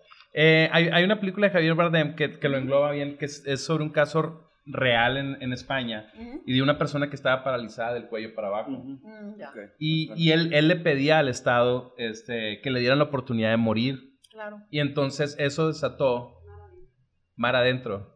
Eso desató todo un debate dentro, dentro de España. Entre la misma gente que decía, oye, pues es que no, no, no somos quien para, para matar a alguien, pues no. Y entre la gente que decía, oye, pues él está tomando su decisión, Claro. él se quiere ir. Él- él- y el conflicto de él es que él no podía cometer suicidio. No puede hacer nada. Ajá. Ajá, no podía hacer nada. No pues, podía hacer nada. lo- pues, lo sí, que pasa es que- Sansón, ¿no? En la Biblia Ujú. también. Precisamente a través del cine es como te meten estas ideas. eh, no, y con todo no lo digo en mala onda, no, o sea, No, claro no. que. Pero a través del cine te meten muchas de estas agendas. Los casos excepcionales los vuelven normalidad, no, lo vuelven como que la. Son la regla. como que está sucediendo. Sí, mucho. sí, hay, hay una pandemia de enfermos terminales que no se pueden matar porque el Estado lo impide. O sea, por favor, eh, como que otro tema traen No así es de una que- realidad de parte de la población. Pero qué parte. La parte de la población que necesita esas oportunidades y que por presión social de gente que no está viviendo esos supuestos impiden a las instituciones Sí. laicas tomar ese tipo de medidas Sí, necesarias. Lo, lo que yo he estado revisando indica que no es una petición abrumadora de la gente. Ah, es que no necesita ser mayoritario, o sea, vamos a recordar que las democracias ahora no se trata solamente de mayorías, sino de incluir a aquellos grupos minoritarios que eh, habían sido tradicionalmente excluidos del acceso del ejercicio de los derechos por causa de ser minoría o de su contexto vulnerable. Sí, sí, sí. Sí, así Y- es. y lo- no, no, no, no, no te, no te estoy dando la Sí, no ya sé que intentas darme el avión, pero voy a, voy a, eh, digamos, aprovechar, que dices que sí. Claro. Pero No, sí, eh, digo, nada, que ver el, el- el paréntesis, pero me acordé de, de- del de Sansón, del de la Biblia. O sea, que era bien fuerte. Sí Ajá. se acuerdan, ¿no? De la historia Sí. esa. Entonces, eh, pues hace y deshace y luego llega Dalila y que pierde el la cabellera, entonces le sacan los ojos y lo ponen a trabajar y lo tienen amarrado y en una de esas le, le pide a Dios que le devuelva la fuerza. Entonces le devuelve la fuerza y en ese último momento que tiene la fuerza tumba los dos, los dos pilares de, que sí, sostenían sí. el lugar donde estaban y, y- y muere él y mueren todos. Sería como un tipo de, de eutanasia eso. Sí, sí, Donde sí, Dios sí, le, le- le dio, Le dio la oportunidad de, de quitarse la de vida. quitarse la pues. vida. ¿Será? No entiendo el símil. No entiendo el símil. Está muy fácil. Sansón perdió la fuerza y le pide a Dios que le permita eh, Tener la fuerza de suicidarse. Tener la fuerza Y- y- para... Ah, ah, bueno, entonces un pasaje bíblico no, con- no constituiría propaganda, pero el cine sí, pues. Es la, Ah, es y, la- que, y que por cierto, el cine también es propaganda no solamente de agendas de derechas o de izquierda, también puede ser propaganda de centro. Esa es parte de la función de un buen cine. Sí, porque a fin de cuentas es plural, pues, ¿no? Claro. Todos tienen la- el, el acceso a... Y todo el mundo trata de empujar su agenda, pues, desde su lado, pues, ¿no? Sí, y eso es importante de mencionar. post-podcast. Nomás que el cine es preponderantemente de izquierdas. ¿eh? Pero no, o sea, definitivamente no constituiría un ejemplo de eutanasia. En, en el, en el- Pedía fuerza, no muerte. en, en el caso este del, del eh, bueno, del, de la eutanasia es muy polémico, ¿no? Porque es el Sí. asunto, volvemos al punto de la vida y la muerte, pues, ¿no? Claro. Que es el mismo punto que se toca en, el, en la situación del aborto, pues, ¿no? La vida y la Sí, muerte, pues, correcto. que es lo que lo hace más crítico en el Ah, asunto de sí. eso. Sí, todo un tema. Vamos, ¿cuánto tiempo llevaremos? Es más, mira, vamos a hacer una pausa antes de, antes de ya cortar y ya regresar a cerrar. Yo estoy bien. Bueno, ya regresamos de la pequeña pausa como para relajar el cuerpo. Estaba muy tenso el tema, ¿eh? ¿De se, veras? pusieron, se pusieron un poquito tensos. Creo que hace unos Sí. estiramientos no. así, todo para relax. Eh, pues sí, sí, sí. Todo, todo es sana en, en- en pro de la, de la información. Claro. Ujú, Sí, sí, sí, de construir. dialéctica, como Sí, ya por ahí. Ajá, eso es lo interesante, pues que podemos construir un diálogo aquí a partir de, pues, ¿no? Estoy de acuerdo. de, todo esto, a ver, eh, estamos ante, ante una, un diálogo entre, entre izquierdas y derechas. Ay, qué buena decirlo. pregunta, ¿eh? Mm. Qué buenísima pregunta. Les cedo el honor de responderla. Sí, yo creo que sí, definitivamente sí, sí. Yo creo que eh, en el fondo, eh, más que de izquierdas y derechas, eh, de, de valores, yo creo, de valores y de, de intereses, de agendas. eh, pero sí, de cierta manera podemos decir que sí, izquierdas y derechas, de- o de globalismo y no globalismo. Depende de los referentes que usemos. Pero sí, yo en mi caso sí me considero abiertamente de derechas. Por eso pusiste Daniel de Por eso, derecho, sí, ¿no? por eso está del lado. Ya, ya, ya, ya veo. La Ya naturaleza no tiene confunda. Sí, sí. Oye, pero entonces quiere decir que una, uno de las dos, porque mencionabas valores, ¿no? Uno de los dos está, está desvalorizando la sociedad, o sea, le resta, resta valores. Sí, uno de los dos puede estar supeditando los intereses de nuestra localidad, incluso de nuestra sociedad, como la conocemos, a intereses supranacionales. Sí. Pues por definición la política es eh, una búsqueda de imposición de valores. Entonces, si desde tu punto de vista ahorita sí es un tema de izquierdas y derechas, pues vamos centrándolo. Eh, izquierda y derecha política o izquierda y derecha económica. O ambas y cuando es una y cuando es otra. Porque las izquierdas eh, políticas no coinciden con las izquierdas económicas y viceversa. Cuando hablas de derecha no es lo mismo hablar de derecha política que de derecha económica. ¿A qué voy con esto? Eh, por definición, las izquierdas se caracterizan por querer cambios en las instituciones. Eh, si uno quiere un cambio en una institución política, es de izquierda política. Si uno quiere mantener las cosas eh, en, en su, en su misma dinámica, entonces es de derecha o es conservador eh, desde el punto de vista político. Si lo trasladas a lo económico, pues sucede algo similar, pero nunca van, eh, digamos, de la mano porque son proyectos contrapuestos. Pues no sé si me, si me alcance a explicar. Eh, un ejemplo de ser eh, eh, conservador económicamente hablando, pues es como cerrar los mercados, eh, digamos, impedir que las personas en el margen de su libertad eh, tomen decisiones para regular el mercado. Ahí es de- cuando las personas sí tienen reconocido ese derecho, pues ya estamos en términos de liberalismo económico.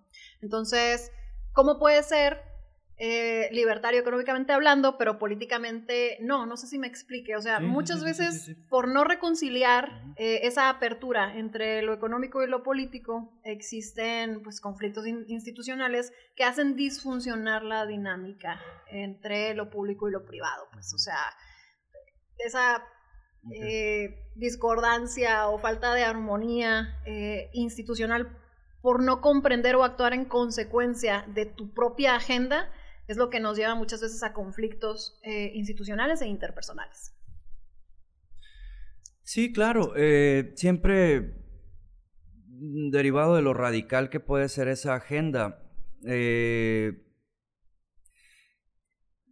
mm, volviendo al- tema que, nos atañe, o sea, eh, estaríamos hablando, yo me estaría enfocando más en, en una en un espectro de derecha, yo me estaría ubicando en un espectro de derecha conservadora. Eh, conservadora de la familia tradicional, conservadora de las cosas que funcionan, conservadora de las cosas que hemos heredado. Y en, en términos de los conceptos que estamos analizando, ¿no? En términos de liberación femenina, familia, masculinidad, Eh, en, ese, en ese sentido, la economía no, no, no es mi área de, de- de interés, entonces no, no me metería en ese tema, pero con respecto a, a- a valores sociales, a valores eh, de, mm, digamos, de organización de la, de la vida pública, sí, yo me situaría en un espectro de derecha eh, conservadora y en algunos casos liberal, pero, pero no, no, no de izquierdas, porque la, la izquierda tradicionalmente está asociada a esa mm, al cambio, pero al cambio radical, al cambio de destruir sin necesariamente traer las mejores propuestas de mejora. La izquierda no es algo que quiera, ¿eh? O sea, la destrucción no es un proyecto político de todas las izquierdas. Si te vas a una izquierda radical, pues lo mismo sucede con una derecha radical. O sea, también un movimiento radical de derecha puede destruir las instituciones y es igual de pernicioso, porque ambos se encuentran en el punto de las injusticias, del dominio y de la imposición y de las violencias. No, sí, no, te digo, no quisiera, de- sí, ok, de- estoy sí. de acuerdo con tu opinión. Ahora sí te, te cedo la, la- te concedo la, ¿La razón? eh, la razón, eh, pero te digo, ahorita más bien las afectaciones están eh, bajo, o, o la amenaza está bajo el, este leviatán global de la ciencia y la tecnología, el Big Tech, y también los grupos de poder económico que mm, están incidiendo muy grueso sobre las futuras generaciones. O sea, todo el tema de nuevos derechos, nuevas ideologías, liberalismo hasta infantil, eh, drag queens, toda esta influencia LGBT, eh, Q+, eh, banderines eh, prácticamente al lado de la bandera nacional, ya los banderines de, de arcoíris, entonces... Eh, todo ese tema está muy delicado y va dirigido a las infancias, o sea, eso ya no va dirigido a, a- uno eh, a nuestra edad, eso va dirigido a las infancias y, y está comprometiendo muy grueso, muy cañón la sostenibilidad de- del país México y de y en general de todo, de nuestra colonia y de nuestra sociedad, porque lo vamos a empezar a ver, como te digo, ahorita mencionaba el caso de unos niños que ya hablan como una opción de cosas como el suicidio, pueden ser casos casos muy raros, pero te digo, van dos niños que escucho en los últimos dos años y no precisamente niños eh, eh, eh, tanto cercanos como lejanos, o sea, no, no hace diferencia. Eh, pero sí, estamos muy afectados por ahorita por eh, este ataque global a la familia natural. Una pregunta, o sea, la derecha, la derecha de hoy no es la izquierda de ayer. O sea, el, el liberal, el conservador de hoy no es el, el liberal de ayer. No, O sea, en cuanto a que se está, siempre hay un grupo que está empujando, ¿no? Ujú. Para cambiar y hay otro que está, está jalando, ¿no? Para que no se cambie, pero al final de cuentas Siempre se ha ido moviendo. Ajá, Sí. se va moviendo, o sea, y va quedando, eh, eh, aquí estaba, o sea, el liberal antes estaba acá adelante y ya Sí. fue, fue empujando, fue, fue jalando hasta que el conservador se pone adelante ahora ya, ¿no? Pues a la fuerza, Sí, ¿no? Lo sí. jalan, pero... ajá, Eh, sí entiendo la, la- Un ejemplo concreto, yo sí me perdí. So- sí, la- los, son los valores que, que, trae, que trae la, la, em, que mueve, que promueve la ideología. Si un conservador en su momento eh, alcanzó el poder, no se volvió de izquierda por esa razón. O sea, puede seguir No. siendo una política de derecha. Sí, pero yo creo que a lo que se refería Jacob es de que eh, a través de la historia, Ajá. tal vez eh, el conservadurismo de antes era, por ejemplo, Por ejemplo, que la mujer no votaba, ¿no? Sí, No sé si eso no sería vote. un, conservadurismo décadas atrás. Y entonces... Y el Se fue liberal era, jalando. no, es que la mujer debe tener derecho a votar. ¿Cómo que no? Y ahora, ahora, pues ya el conservador no está diciendo a la mujer que no vote, ¿verdad? O sea, ya es algo que está asentado, ya sí, o sea, la mujer debe votar. Entonces el, li- el liberal o el- está ahora más adelante, ¿no? Exacto. Jala. Sí. Jala- más para allá, jalar, pues, ¿no? No sé.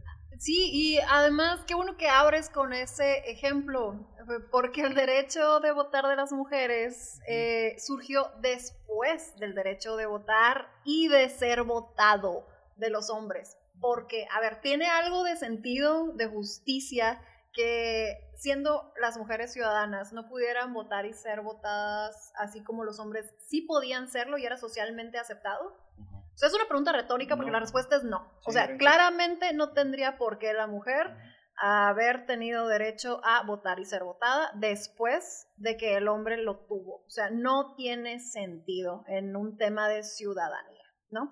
A pesar de que lo quieras ver como en un contexto histórico. Si tú dices, bueno, es que la democracia en Atenas no solamente distinguía entre mujeres y hombres, sino también reconocía y aceptaba la existencia de esclavos y bla, bla, bla. Sí, pero la democracia fue evolucionando eh, claramente y en el momento que se abolió la esclavitud, que se reconoció que existía diferencias entre mujeres y hombres, pero que había cierta igualdad y respeto a sus derechos, no tenía por qué le reconocido su derecho a votar y ser votada, y mucho menos el acceso al poder en términos de igualdad. O sea, de allí eh, esas nuevas agendas eh, que mencionabas acerca de, bueno, ya eh, conseguiste tu derecho, conseguiste que fuera reconocido tu derecho a votar, a ser votada, y ahora tu derecho al acceso al poder en términos paritarios y sin violencia.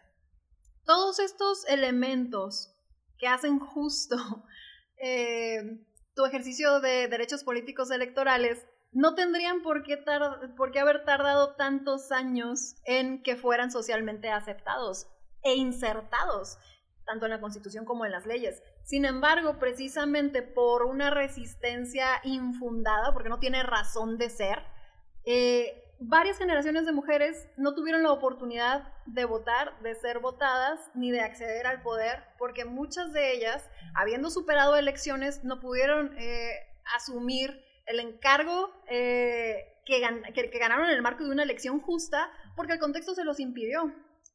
Y el problema es que aún en nuestra época, o sea, en pleno siglo XXI, se siguen dando casos de violencia, por ejemplo el de Rosa Pérez en Sinaloa, Chiapas, donde gana la elección y eh, la comunidad le dice, no, es que tú eres mujer, tú como, ¿por qué nos vas a gobernar? Y pues ah, continúa el tema de la violencia extrema, y pues me gusta mucho traer a colación en ese contexto un ejemplo de la entonces magistrada eh, Carmen Alaniz, que decía es que no se puede cambiar a golpe de sentencias una realidad, o lo que es lo mismo, hay que ayudar a que las personas reconozcan el ejercicio de derechos y eso solamente lo puedes lograr con competencias para la democracia. Y esas competencias las recibes desde que estás en el seno familiar, esté o no constituido por elementos conservadores, como puede ser mamá, papá, el perrito, hermanitos o que sea, eh, en el marco de una diversidad, siempre y cuando aprendiste de relaciones eh, horizontales de poder o lo que es lo mismo, o sea, relaciones justas, no es, no es otra cosa, o sea, a eso se traduce el tema de igualdad, de equidad, de acciones afirmativas, de hacer lo que uno debe de hacer, o sea, se encamina hacia la justicia para acabar pronto. ¿De acuerdo? Pues sí. Ah, bueno, dos veces de acuerdo. pero, oye, pero no estábamos disputando nada, o sea, tú estabas argumentando y está bien, está interesante, pero así ha evolucionado todo, o sea, así, así ha sido la historia. Que era injusto en ese momento, sí, era injusto. El, el, ha habido avances. Ay, y ya, qué em, pena. El conservadurismo es abierto al cambio, o sea, el conservador no es arcaico, no es. Yo tengo otros datos. Perdón. Yo tengo otros datos. bueno, tú tienes muchos otros datos que pues ya iremos viendo, pero este, no, el conservador siempre está abierto al cambio, pero a un cambio más analítico, menos revolucionario, destructivo, abolicionista. Eh, personas que no son conservadoras también están abiertas a ese tipo de temas. Eh, cuando se menciona que las mujeres y grupos que tradicionalmente habían sido excluidos de la toma de decisiones públicas, como las personas afroamericanas, por ejemplo, para poder lograr llegar al ejercicio justo de sus derechos, eh, ¿qué hacían sino tomar espacios reservados? Y los encarcelaban. ¿Por qué? Porque ocupaban pues el lugar reservado para los blancos. O porque pues salían, tomaban la calle así, eh, grandes grupos de personas y al obstruir la vía, bueno, pues te encarcelo. Esas son formas no convencionales de participación política. Sí son como una expresión radical eh, de una, de una defensa de una agenda, pero por otro lado existen personas que defienden la misma causa, que constituyen eh, grupos un poco más pacíficos de asociación, que eventualmente llegan o no a ser partidos políticos, son las formas convencionales y socialmente aceptadas, que yo creo que ahí es donde tú dices, es que existen conservadores que eh, están, digamos, proclives a aceptar cambios siempre y cuando pues lo negocies, sí, pero el tema es no todas las personas que no pueden ejercer derechos tienen tiempo para esperar a que de manera pacífica alguien quiera abrir la puerta que debió haber estado abierta todo el tiempo, que es hacia el acceso al ejercicio de derechos. O sea, cuando una persona no puede ejercer a derechos, estamos hablando a un tema de vivienda, servicios en vivienda, a ingresos. No sé si me expliques. eso. Sí, sí, sí, son como desde lo más elemental hacia lo más sofisticado que puede llegar a ser, pues, si, si voto o no, si me asocio o no. Pero es que está muy ligada una cosa de la otra. El tema es que, bueno, como a sendos grupos de personas se les hace buena idea decir, bueno, no, es que ellos no porque son de otro color, no, es que ellas no porque son mujeres. O sea, no sé si me explique. Te Siempre explicas tema perfectamente. Incluso, eh, y, y con eso vemos cómo los vicios se repiten. Los vicios humanos se repiten en cualquier ideología. Y ahorita que las Claro. izquierdas están eh, en auge y que el globalismo las promueve precisamente porque son destructivas de lo, de lo más funcional que es la familia, eh, viene la, la teoría, la, perdón, la, la cancelación, ¿no? La, la, ah, ¿cómo se le llama? La cultura de la cancelación. Ahora, eh, ahora las izquierdas que... Cuando son antiderechos. que las izquierdas que ahora han avanzado y que han ganado posiciones, ahora promueven este tipo de eh, cultura de la cancelación o la segregación de grupos, o sea, ya no se puede opinar. Y No, sí se puede. eh, te das cuenta que las que la, lo- las redes sociales, por ejemplo, que tienen mucho poder económico e influencia sobre los países, generan las tendencias que sean de interés y cancelan a las que sean incómodas a los propósitos globalistas. Entonces, eh, hay algo de hipocresía ahí en ese sentido, porque digo, lloran y patalean de que tuvimos que luchar y no se nos dio y lo conseguimos, pues ahora te aplasto, o sea, entonces No va por ahí. hay, hay muchos vicios ocultos ahí. No va por ahí. No va Es por que- ahí. ¿Qué no va por ahí? ¿La izquierda y la derecha no va por ahí? ¿O qué No va por ahí tu ejemplo de decir, ah, es que porque tradicionalmente fuimos excluidas, ahora queremos someter. No, no es, no es Pero por sí ahí. está sucediendo. No, no está que sucediendo ahí. Yo, o sea, no manches. El tema de paridad ni siquiera ha permeado a los tres poderes. O sea. ¿Qué eh, más paridad quieres? no, no, Ya no, no, no. tenías ver, una foto en el IFE de permíteme, puras yo mujeres no ahora. te he estado interrumpiendo cuando estás argumentando. Voy a terminar la idea para explicar por qué la paridad no ha llegado a los tres poderes. Los que se eligen eh, a través del voto, que son el ejecutivo y el legislativo, pues claramente tienen que registrar candidaturas eh, paritarias Para aspirar a contender cuando es a través de un partido político. Sin embargo, aquellos, eh, el poder eh, judicial que no es eh, electo por voto o por voluntad popular, sino de manera indirecta, entra en otra dinámica más escabrosa, eh, en el cual no existe un ejercicio paritario del poder en los puestos máximos de tomas de decisiones. No existe paridad en jueces ni, ni magistraturas, perdón, como si ya existe paridad en términos de poderes legislativos y ejecutivos. No sé si me explique. O sea, no, o sea, tu afirmación de que las mujeres, por tener derecho de votar, ser votadas, llegar en términos paritarios y que no nos violenten, no significa que, que busquemos o que estemos abusando del poder. A duras penas, y eso porque si no les invalidaran la- el registro de la candidatura, no postularían a mujeres. A duras penas estamos accediendo apenas en estos primeros ejercicios paritarios al poder ejecutivo y legislativo, pero no es así en el judicial. Tal vez. Y una vez que llegamos, de- permíteme continuar, tampoco se está abusando de la agenda a favor del derecho de las mujeres, porque si así fuera, entonces ya hubiera transformado radicalmente eh, la realidad en términos institucionales. ¿A qué voy? A reconocer las necesidades al inicio de esta mesa, que es eh, fiscalizar, no, no es la palabra fiscalizar, revisar si el horario de las escuelas es adecuado a la jornada laboral de las mujeres, eh, revisar si los impuestos que pagamos las mujeres eh, no deberían de ser analizados a la luz de mejores incentivos o exenciones para poder cubrir los gastos inherentes a la, a la manutención de una familia y que generalmente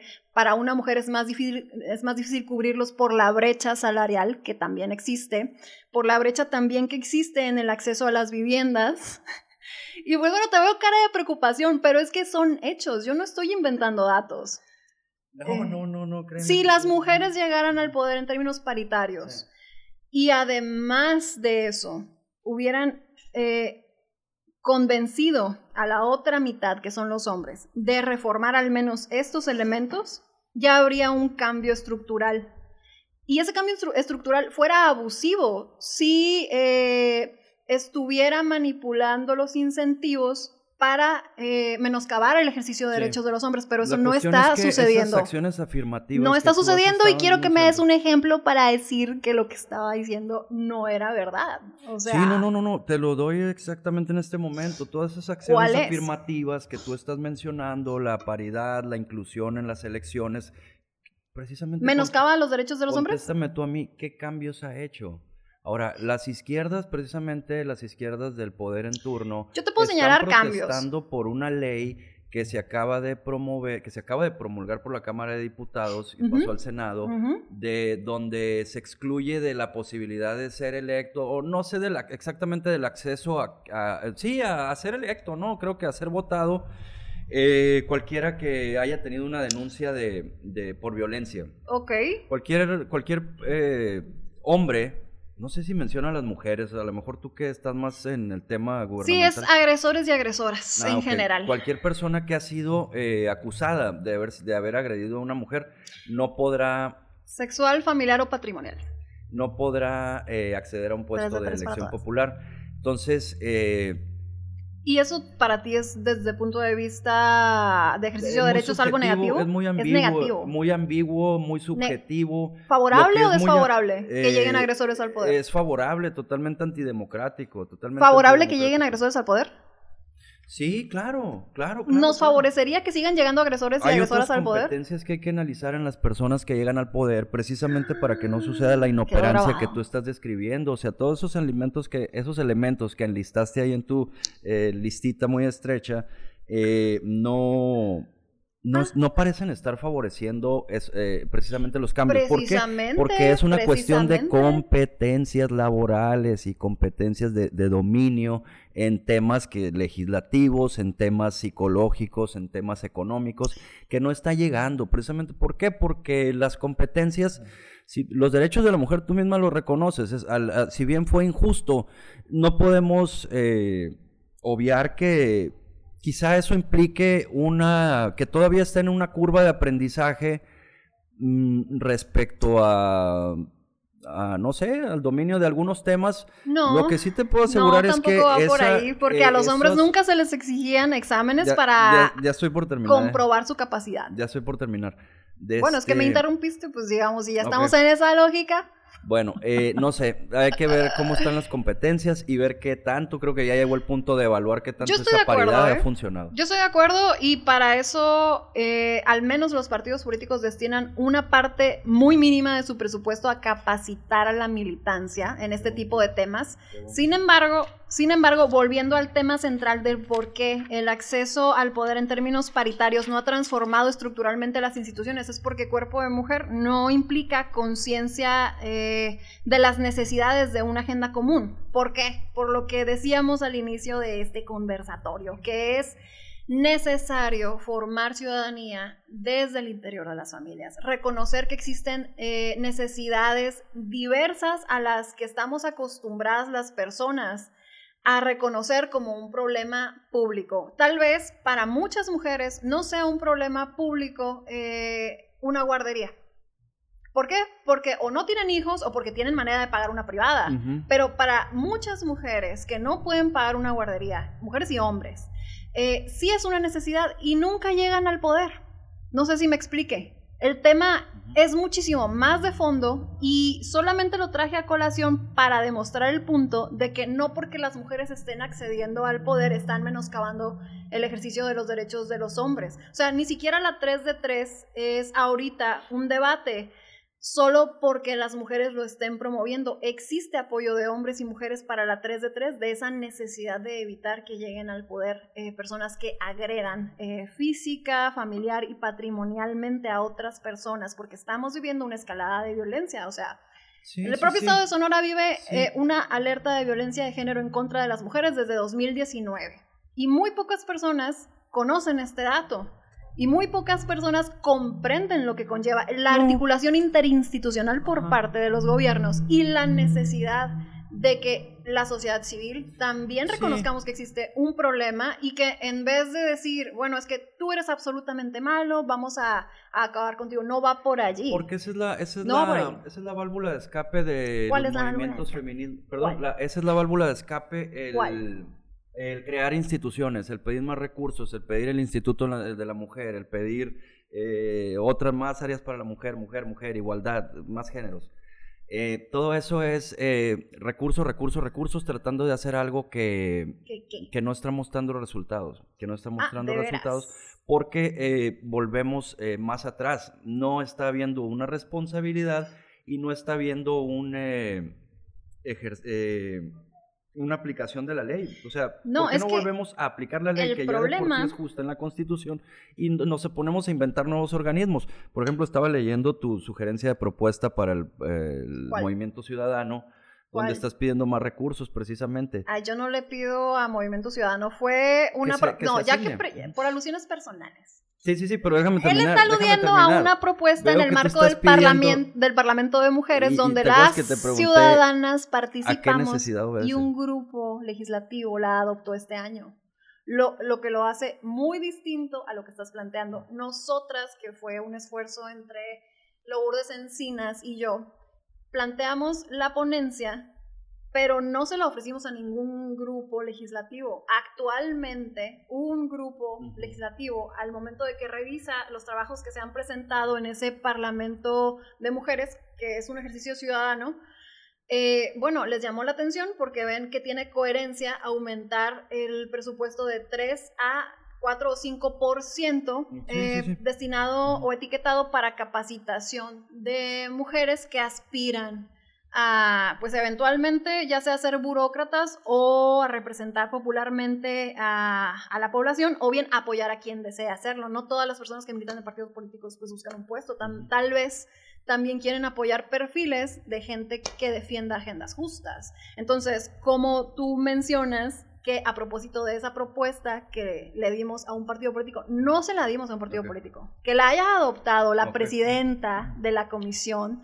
de Igualdad de Género del Congreso local y que ella milita en un partido, al igual que yo lo hago y quizás lo urdes, sí, sí, yo no le he preguntado si milita o no, milita en alguno, eh, es muy diferente. Allí es donde el hilo conductor de la necesidad de mejor ejercicio de derechos trasciende ideologías a raíz de una necesidad. ¿Cuál es la necesidad? Aumentar el presupuesto que se destina para capacitar. ¿Para qué? Para poder capacitar ¿cómo mejor lo, y más cómo mujeres. llegaron, ¿cómo lo justifican? ¿A ¿Cómo llegaron a la justificación de esa necesidad? Pues de que es muy poco el presupuesto que se destina y además se necesita. Ajá, y, eh, ¿Pero quién dice que es muy poco? ¿Cómo que es ¿Cómo muy poco? evaluaron que ustedes es muy poco el presupuesto que tienen Pues porque base? solo es el 3%. Ajá, ¿y, y, qué- y eso no es suficiente? En proporción, ¿Y qué tiene? ¿No es suficiente? Pues es como cuando te dicen cuánto le destinas a la educación eh, desde el punto de vista del Producto Interno Bruto. O sea, si tú tienes que destinarle al menos un porcentaje de tu PIB a la educación, eso significa que los partidos políticos tendrían que destinar eh, cierto porcentaje Ajá. de sus prerrogativas a la capacitación. Sí. Y créeme que Ajá. 3% no es suficiente. Cuando tienes que formar Sí. a eh, personas que viven en los 72 municipios cuya población es muy dispersa, el 12% vive en el área rural y es difícil acceder a ellas. Estamos Sí, de acuerdo, ¿no? Sí, estoy de ¿Te acuerdo en alcanza el que 3%? Más cuando no eres un partido no sé muy votado. es el- no sé cuánto es el globo O- de pues recursos. varía, es que ese es el tema. sí, o sea, el pero- 3% no son 3 pesos, varía. La cuestión es que estas acciones afirmativas requieren de inyección de recursos que no se que los partidos lo políticos elemental. obtienen por default una vez que ganan una elección. Cuando el mínimo de votos es el que la ley determina que debe de tener para que siga existiendo con registro en la entidad federativa o a nivel nacional, accede a prerrogativas de una manera proporcional, no solamente eh, al voto, sino al presupuesto que se les destina en proporción una parte de los votos que haya obtenido. Por eso los partidos políticos no todos obtienen el mismo recurso, porque también se distribuye una parte en función de los votos que hayan obtenido. Entonces, partiendo de esa premisa, si tú militas en un partido político en desarrollo, no es lo mismo que milites en un partido político ya consolidado, porque ese 3% eh, pueden ser millones de pesos o pueden ser Ujú. 300 mil pesos. Sí, sí, sí, sí, sí, sí. Pero la necesidad de capacitación es la misma, ¿estamos de acuerdo?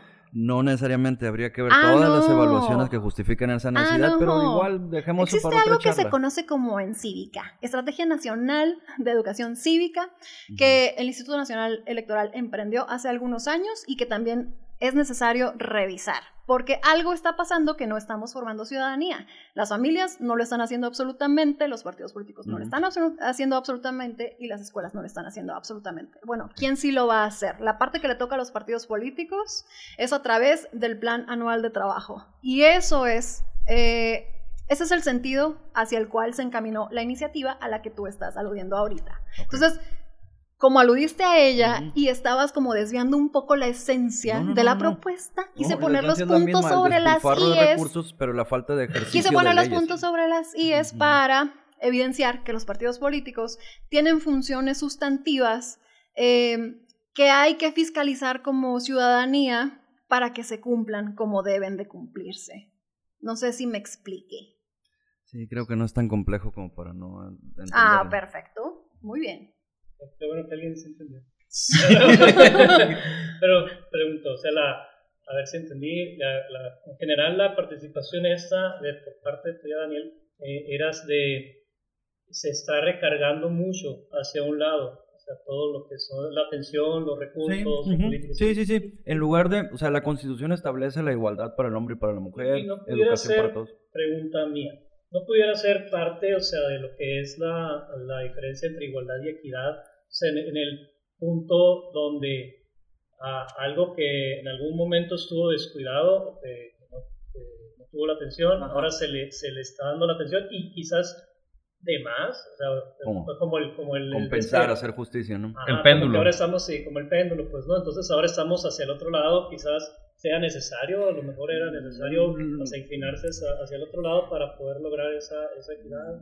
Lo que pasa es que no podemos martirizarnos por las cosas que ocurrieron, pues Ah. debemos encargarnos de que la ley se aplique ya Ajá. y en adelante, o sea, si vamos a ponernos a generar acciones afirmativas para eh, compensar las fallas en el pasado de nuestros ancestros, pues nunca vamos a acabar, ¿no? Ajá. Nunca vamos a acabar. Hay que, hay que ver la necesidad de intervención, no estar inventando que de dónde sacar recursos o cómo abrir nuevas oficinas porque hay unas mujeres ahí que les falta dedicarse a algo, no tienen vocación y hay que encontrarles un Mm. oficio. Fuertes declaraciones. Entonces, eh, hay que hay que revisar muy a fondo sin caer en el sentimentalismo de izquierdas que, que- que- al cual apelan mucho para... ah, pero si precisamente caigan en recursos. sentimentalismos de derechas. No, no, no, no, no hay sentimentalismo, Ajá. es simplemente, es, es, eh, Es justo. es técnica. Justo, justo por eso es necesario replantear eh, la distribución de las prerrogativas al interior de los partidos políticos cuando se trata de capacitación. Eso sí ¿Sí o no? Eh, no, ¿No? Hay que replantear todo el esquema de partidos, no nada más lo de capacitación. Estoy de acuerdo, pero justo estás dando en el clavo cuando he señalado que existe una agenda muy amplia eh, en materia de ejercicio de derechos de las mujeres y que poco a poco nos vamos entrando solamente en una parte de ese amplio en- enfoque. En uno de los artículos donde yo apelo a esta propuesta, menciono, es necesario no solamente replantear el esquema del presupuesto que se etiqueta para capacitación, sino todo el entramado del plan anual de trabajo. ¿Tú crees que si una propuesta emanada de un parlamento, o sea, ni siquiera emanó de una diputada o de un diputado, ¿tú crees que una propuesta ciudadana muy compleja iba a ser adoptada solo porque sí? Claro que no. No. O sea, también hay que exigir en proporción de lo que uno está eh, en posibilidades de cumplir. Sí, sí, sí. Y en ese sentido, pues la aportación emanó eh, del marco de un parlamento que está instituido en el Congreso del Estado de Sonora, precisamente para abrir a la ciudadanía estos espacios donde puede haber sugerencias pertinentes eh, de integrar a las instituciones a través de una reforma legislativa. Ahora, es una propuesta muy pequeña. Para cumplirse necesitaría de la mayoría de las, de los, de las y los diputados presentes en la sesión que se vaya a votar. ¿Crees que pase? Eh, no sé. no Acabas sé, de decir lo- que era un tema noble y sí es necesario, pero no es lo único. Bueno, es necesario, no es lo único, es importante. ¿Crees que tenga la mayoría para ser aprobado? No lo sé. Ah, justo ese es el tema. ¿Cómo es posible que temas que evidentemente son justos, necesarios, técnicamente validados, corran el riesgo de no obtener mayoría en la Cámara que te representa? ¿Verdad que es un poquito inverosímil y medio que pudiera llegar a desesperarte si fuera un tema todavía más álgido como el acceso a vivienda? puede- puede- o sea, técnicamente validado sí, pero justifica que la volvemos a lo mismo, la justificación de la necesidad a lo mejor es justificable para ustedes, pero eh, no es una necesidad para la población, no, no es Claro que es necesario. O sea, estábamos, hace algunos minutos aceptabas que era necesario formar ciudadanía. La formación ciudadana precisa de infraestructura, precisa de talento humano, precisa de recursos Sí. financieros. O sea, yo no lo estoy inventando. Ya existe toda una metodología eh, en los planes anuales de trabajo para capacitar a la ciudadanía a través de partidos políticos. Eh, sí, solo hay que, hay que sopesar lo- los costos y beneficios, ¿no? Como todo en la vida y, y creo que ya profundizar más en ese Bueno, la pregunta que yo hice era una pregunta retórica. No, no tiene garantizado que tenga la mayoría de los votos necesarios para prosperar, a pesar de ser una propuesta sensata, y no porque la haya presentado en conjunción con otra mujer Sí. que, que previó lo mismo. No sé si me explique. o sea, es que ese es el problema, no solamente para el tema de ejercicio de derechos de mujeres, también para personas migrantes, para niños, niñas y adolescentes, eh, para afrodescendientes, etcétera. Existen grupos de la población, mayoritarios o minoritarios. Mayoritarios digo porque las mujeres al ser mayoría, pues uno pensaría que siempre sus necesidades iban a estar en el foco de atención. El problema es que no ha sido así.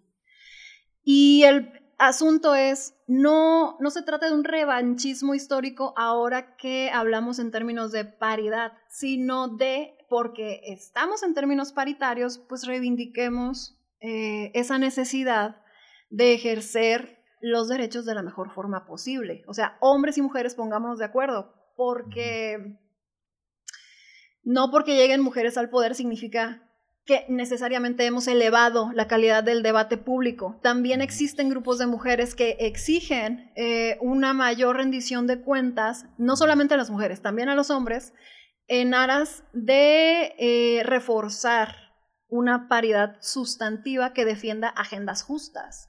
Ok, Pues sí. está bien. Bueno, es todo lo que tenía que decir. Algo breve. Sí, tenía que decir. Sí, te- sí, sí, Me sí, liberé. sí. Fue catártico. Eh, digo, nos alargamos mucho en el tiempo. Pues ya me di cuenta Sí, de otra Nos hora. alargamos mucho en el tiempo. Este, no sé si Jacob todavía quiera cerrar el episodio. Ya le damos, pues es, es pues podcast, aquí donde andamos. Entonces, ya para cerrar, nada más quería. Nos extendimos mucho, sorry. Sí, no, no, está bien. Quería Sí. sacar nada más un. un- Ya saben cómo soy, ¿para qué me invitan? tuvimos, tuvimos hace el, el episodio No pasado, sabíamos. yo creo anterior a este, que hablamos de Noé. Y bueno, siempre se saco algo a colación ¿no? de la Biblia. Entonces, eh, en historias esas como la, como lo, de- lo la de Noé, Torre de Babel, Sodoma y Gomorra, ese tipo de, de- de narraciones bíblicas, eh, se, se menciona, ¿no? De cómo es que dice que Dios descendió para ver qué era lo que estaba pasando. O sea, la cosmovisión que se tenía cuando se narraron esas, esas historias es que Dios estaba allá, la bóveda celeste, ¿no? Entonces tenía que descender, bueno, o decía, ¿no? Que descendía para ver qué era lo que estaba sucediendo, ¿no? O sea, como que, a ver, no, me, no quiero que me lo platiquen, voy a venir a ver qué está pasando.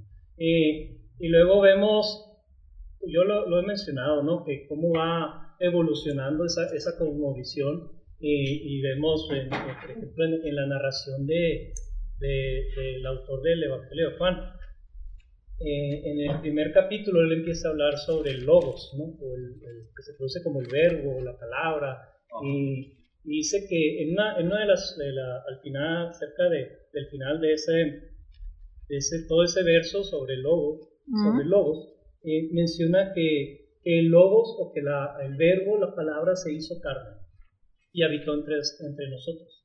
Eh, y, yo lo entiendo, o sea, esa, esa, esa aplicación que hace ahí el, el, autor, o sea, como que no nada más quiso saber qué era lo que está pasando, sino que se puso en nuestros, en nuestros zapatos. O sea, este, este logos se, se, hizo carne, se hizo uno como nosotros y estuvo entre nosotros. Entonces, eh, pues Siempre va a haber diversidad de opiniones, siempre va a haber distintos puntos de vista y no todos van a ser conciliables.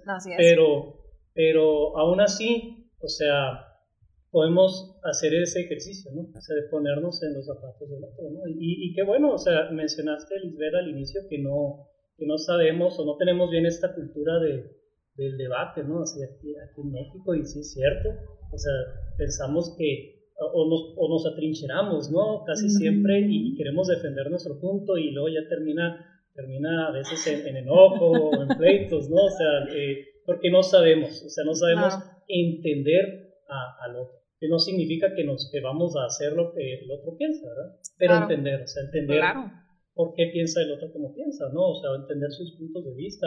Y, y, y qué bueno, o sea, entonces desde esa parte, o sea, desde el Logos que se, que se encarnó y estuvo entre nosotros, eh, yo, yo tomo eso, ¿no? O sea, lo que, lo que viene siendo la empatía, ponernos en el lugar del otro y poder escuchar y, recibir al otro con sus ideas y con, sus pensamientos.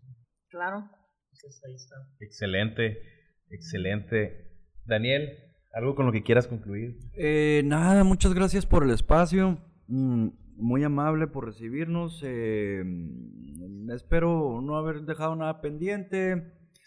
Eh, bueno, sé que hay mucho. Eh, a lo mejor no expresé todo lo que hubiera querido, pero igual gracias por todo. Lisbeth. Igualmente, muchas gracias por la oportunidad de compartir pues muchos temas que no son eh, abordados en, la cotidianidad, a pesar de que sería necesario visibilizar y decir, oye, pues, o sea, si no los discutimos aquí y si no escala a lugares donde se toman las decisiones, entonces, ¿cómo esperamos que haya un verdadero cambio de fondo en, la sociedad? Muchas gracias por el espacio. No, muchas gracias a ustedes. ¿eh? Yo les quiero dar muchas gracias por su tiempo. La verdad estuvo muy enriquecedor esto. Y yo creo que sí nos quedaron cosas pendientes, ¿eh? mucho, mucho. Sí, sí, sí. sí, no, de este. Yo, yo me quedé muy intrigado con la situación del. Y, y, va, ¿no? La, la, burra del trigo, ¿no? Este, con, la, con la situación de las nuevas masculinidades, o sea, sobre a qué nos referimos con eso. Este. Creo, Lisbeth, creo que una vez lo habíamos platicado, la situación del, del de la, de la paridad de género y, y, y los y los de este los espacios pues que se le han estado abriendo por ejemplo las mujeres. Y yo creo que eso entraba mucho en lo que en lo que se refería Daniel del, del, asunto de de que se esté atendiendo mucho hacia un lado dando muchas oportunidades hacia un lado. Este tal vez no para, cier para ciertos sectores eso se pueda ver como un hey, hay un favoritismo pues no o sea es como entonces yo creo que eso ya es un tema que nos faltó. Como para no dejar esa idea nomás así. Voy a poner un ejemplo. Es, es como una persona que sin necesidad se mantiene sentada. En el momento que decide ponerse de pie, pues claro, si alguien estaba ocupando un lugar aquí muy cómodamente, pues va a decir, me incomoda que te pongas de pie. Pero eso no significa que no fuera una necesidad y justo que la persona pudiera hacerlo. No sé si me explico. O sea, a final de cuentas no es, no es abusar, solo es poner las cosas en, en su justa dimensión y eso cuando las costumbres eh, pues han generado un equilibrio eh, en, ese sentido, en un, sentido injusto, pues claro que va a causar como incomodidad, pero eh, no significa que no sea necesario cambiar eh, la manera de, de, haber hecho las cosas. Pues no sé si, si, si, si, me explique. O sea, no, no es un, no es un, vamos a reconocerle el ejercicio de derechos a las mujeres um, para menoscabo de los hombres, no va por allí, pues. O sea. No, y es como lo hemos visto en la historia, ¿no? Sí. O sea, si, si nos, nos vamos al, al punto racial. Y la verdad es que sí de historia, y, o sea, no para, no para interrumpir el cierre, sino también porque seguramente al ser un podcast, pues se va a combatir tanto que eventualmente digan, ¿por, ¿por qué están mezclando Biblia con constitución y leyes? Sí. Es un estado laico. Porque es válido, o sea, siempre y cuando las ideas religiosas eh, no menoscaben los derechos claro que es válido intercambiar ideas y poner ejemplos. Ah, mira, como cuando en la Biblia, siempre y cuando aceptemos que es un contexto histórico que sirve para ilustrar algo, uh -huh. no como, no, no que la Biblia vaya a ser las veces de una constitución. Sino es un sí, modelo virtuoso que se puede eh, esto, pues, un referente. Sí, pues, o sea, yo eh, desde el punto de vista pues, académico y cultural, pues claro que sí, lo reconozco, por eso no me causa escosor compartir una mesa uh -huh. donde se hable de Biblia. A mí también me gusta mucho el pasaje donde eh, retomamos la historia de Isaac e Ismael como patriarcas de, don, de dos grandes religiones. Pues eh, eso es un hecho innegable. Eh, no significa que, por ejemplo, en el caso de los musulmanes que quieran mezclar religión con política, pues yo vaya a aceptarlo así como a pie juntillas, ¿no? Yo digo que bueno que nací en un estado que ha separado religión e iglesia, porque permite precisamente señalar las injusticias que hay en la sociedad, ¿no?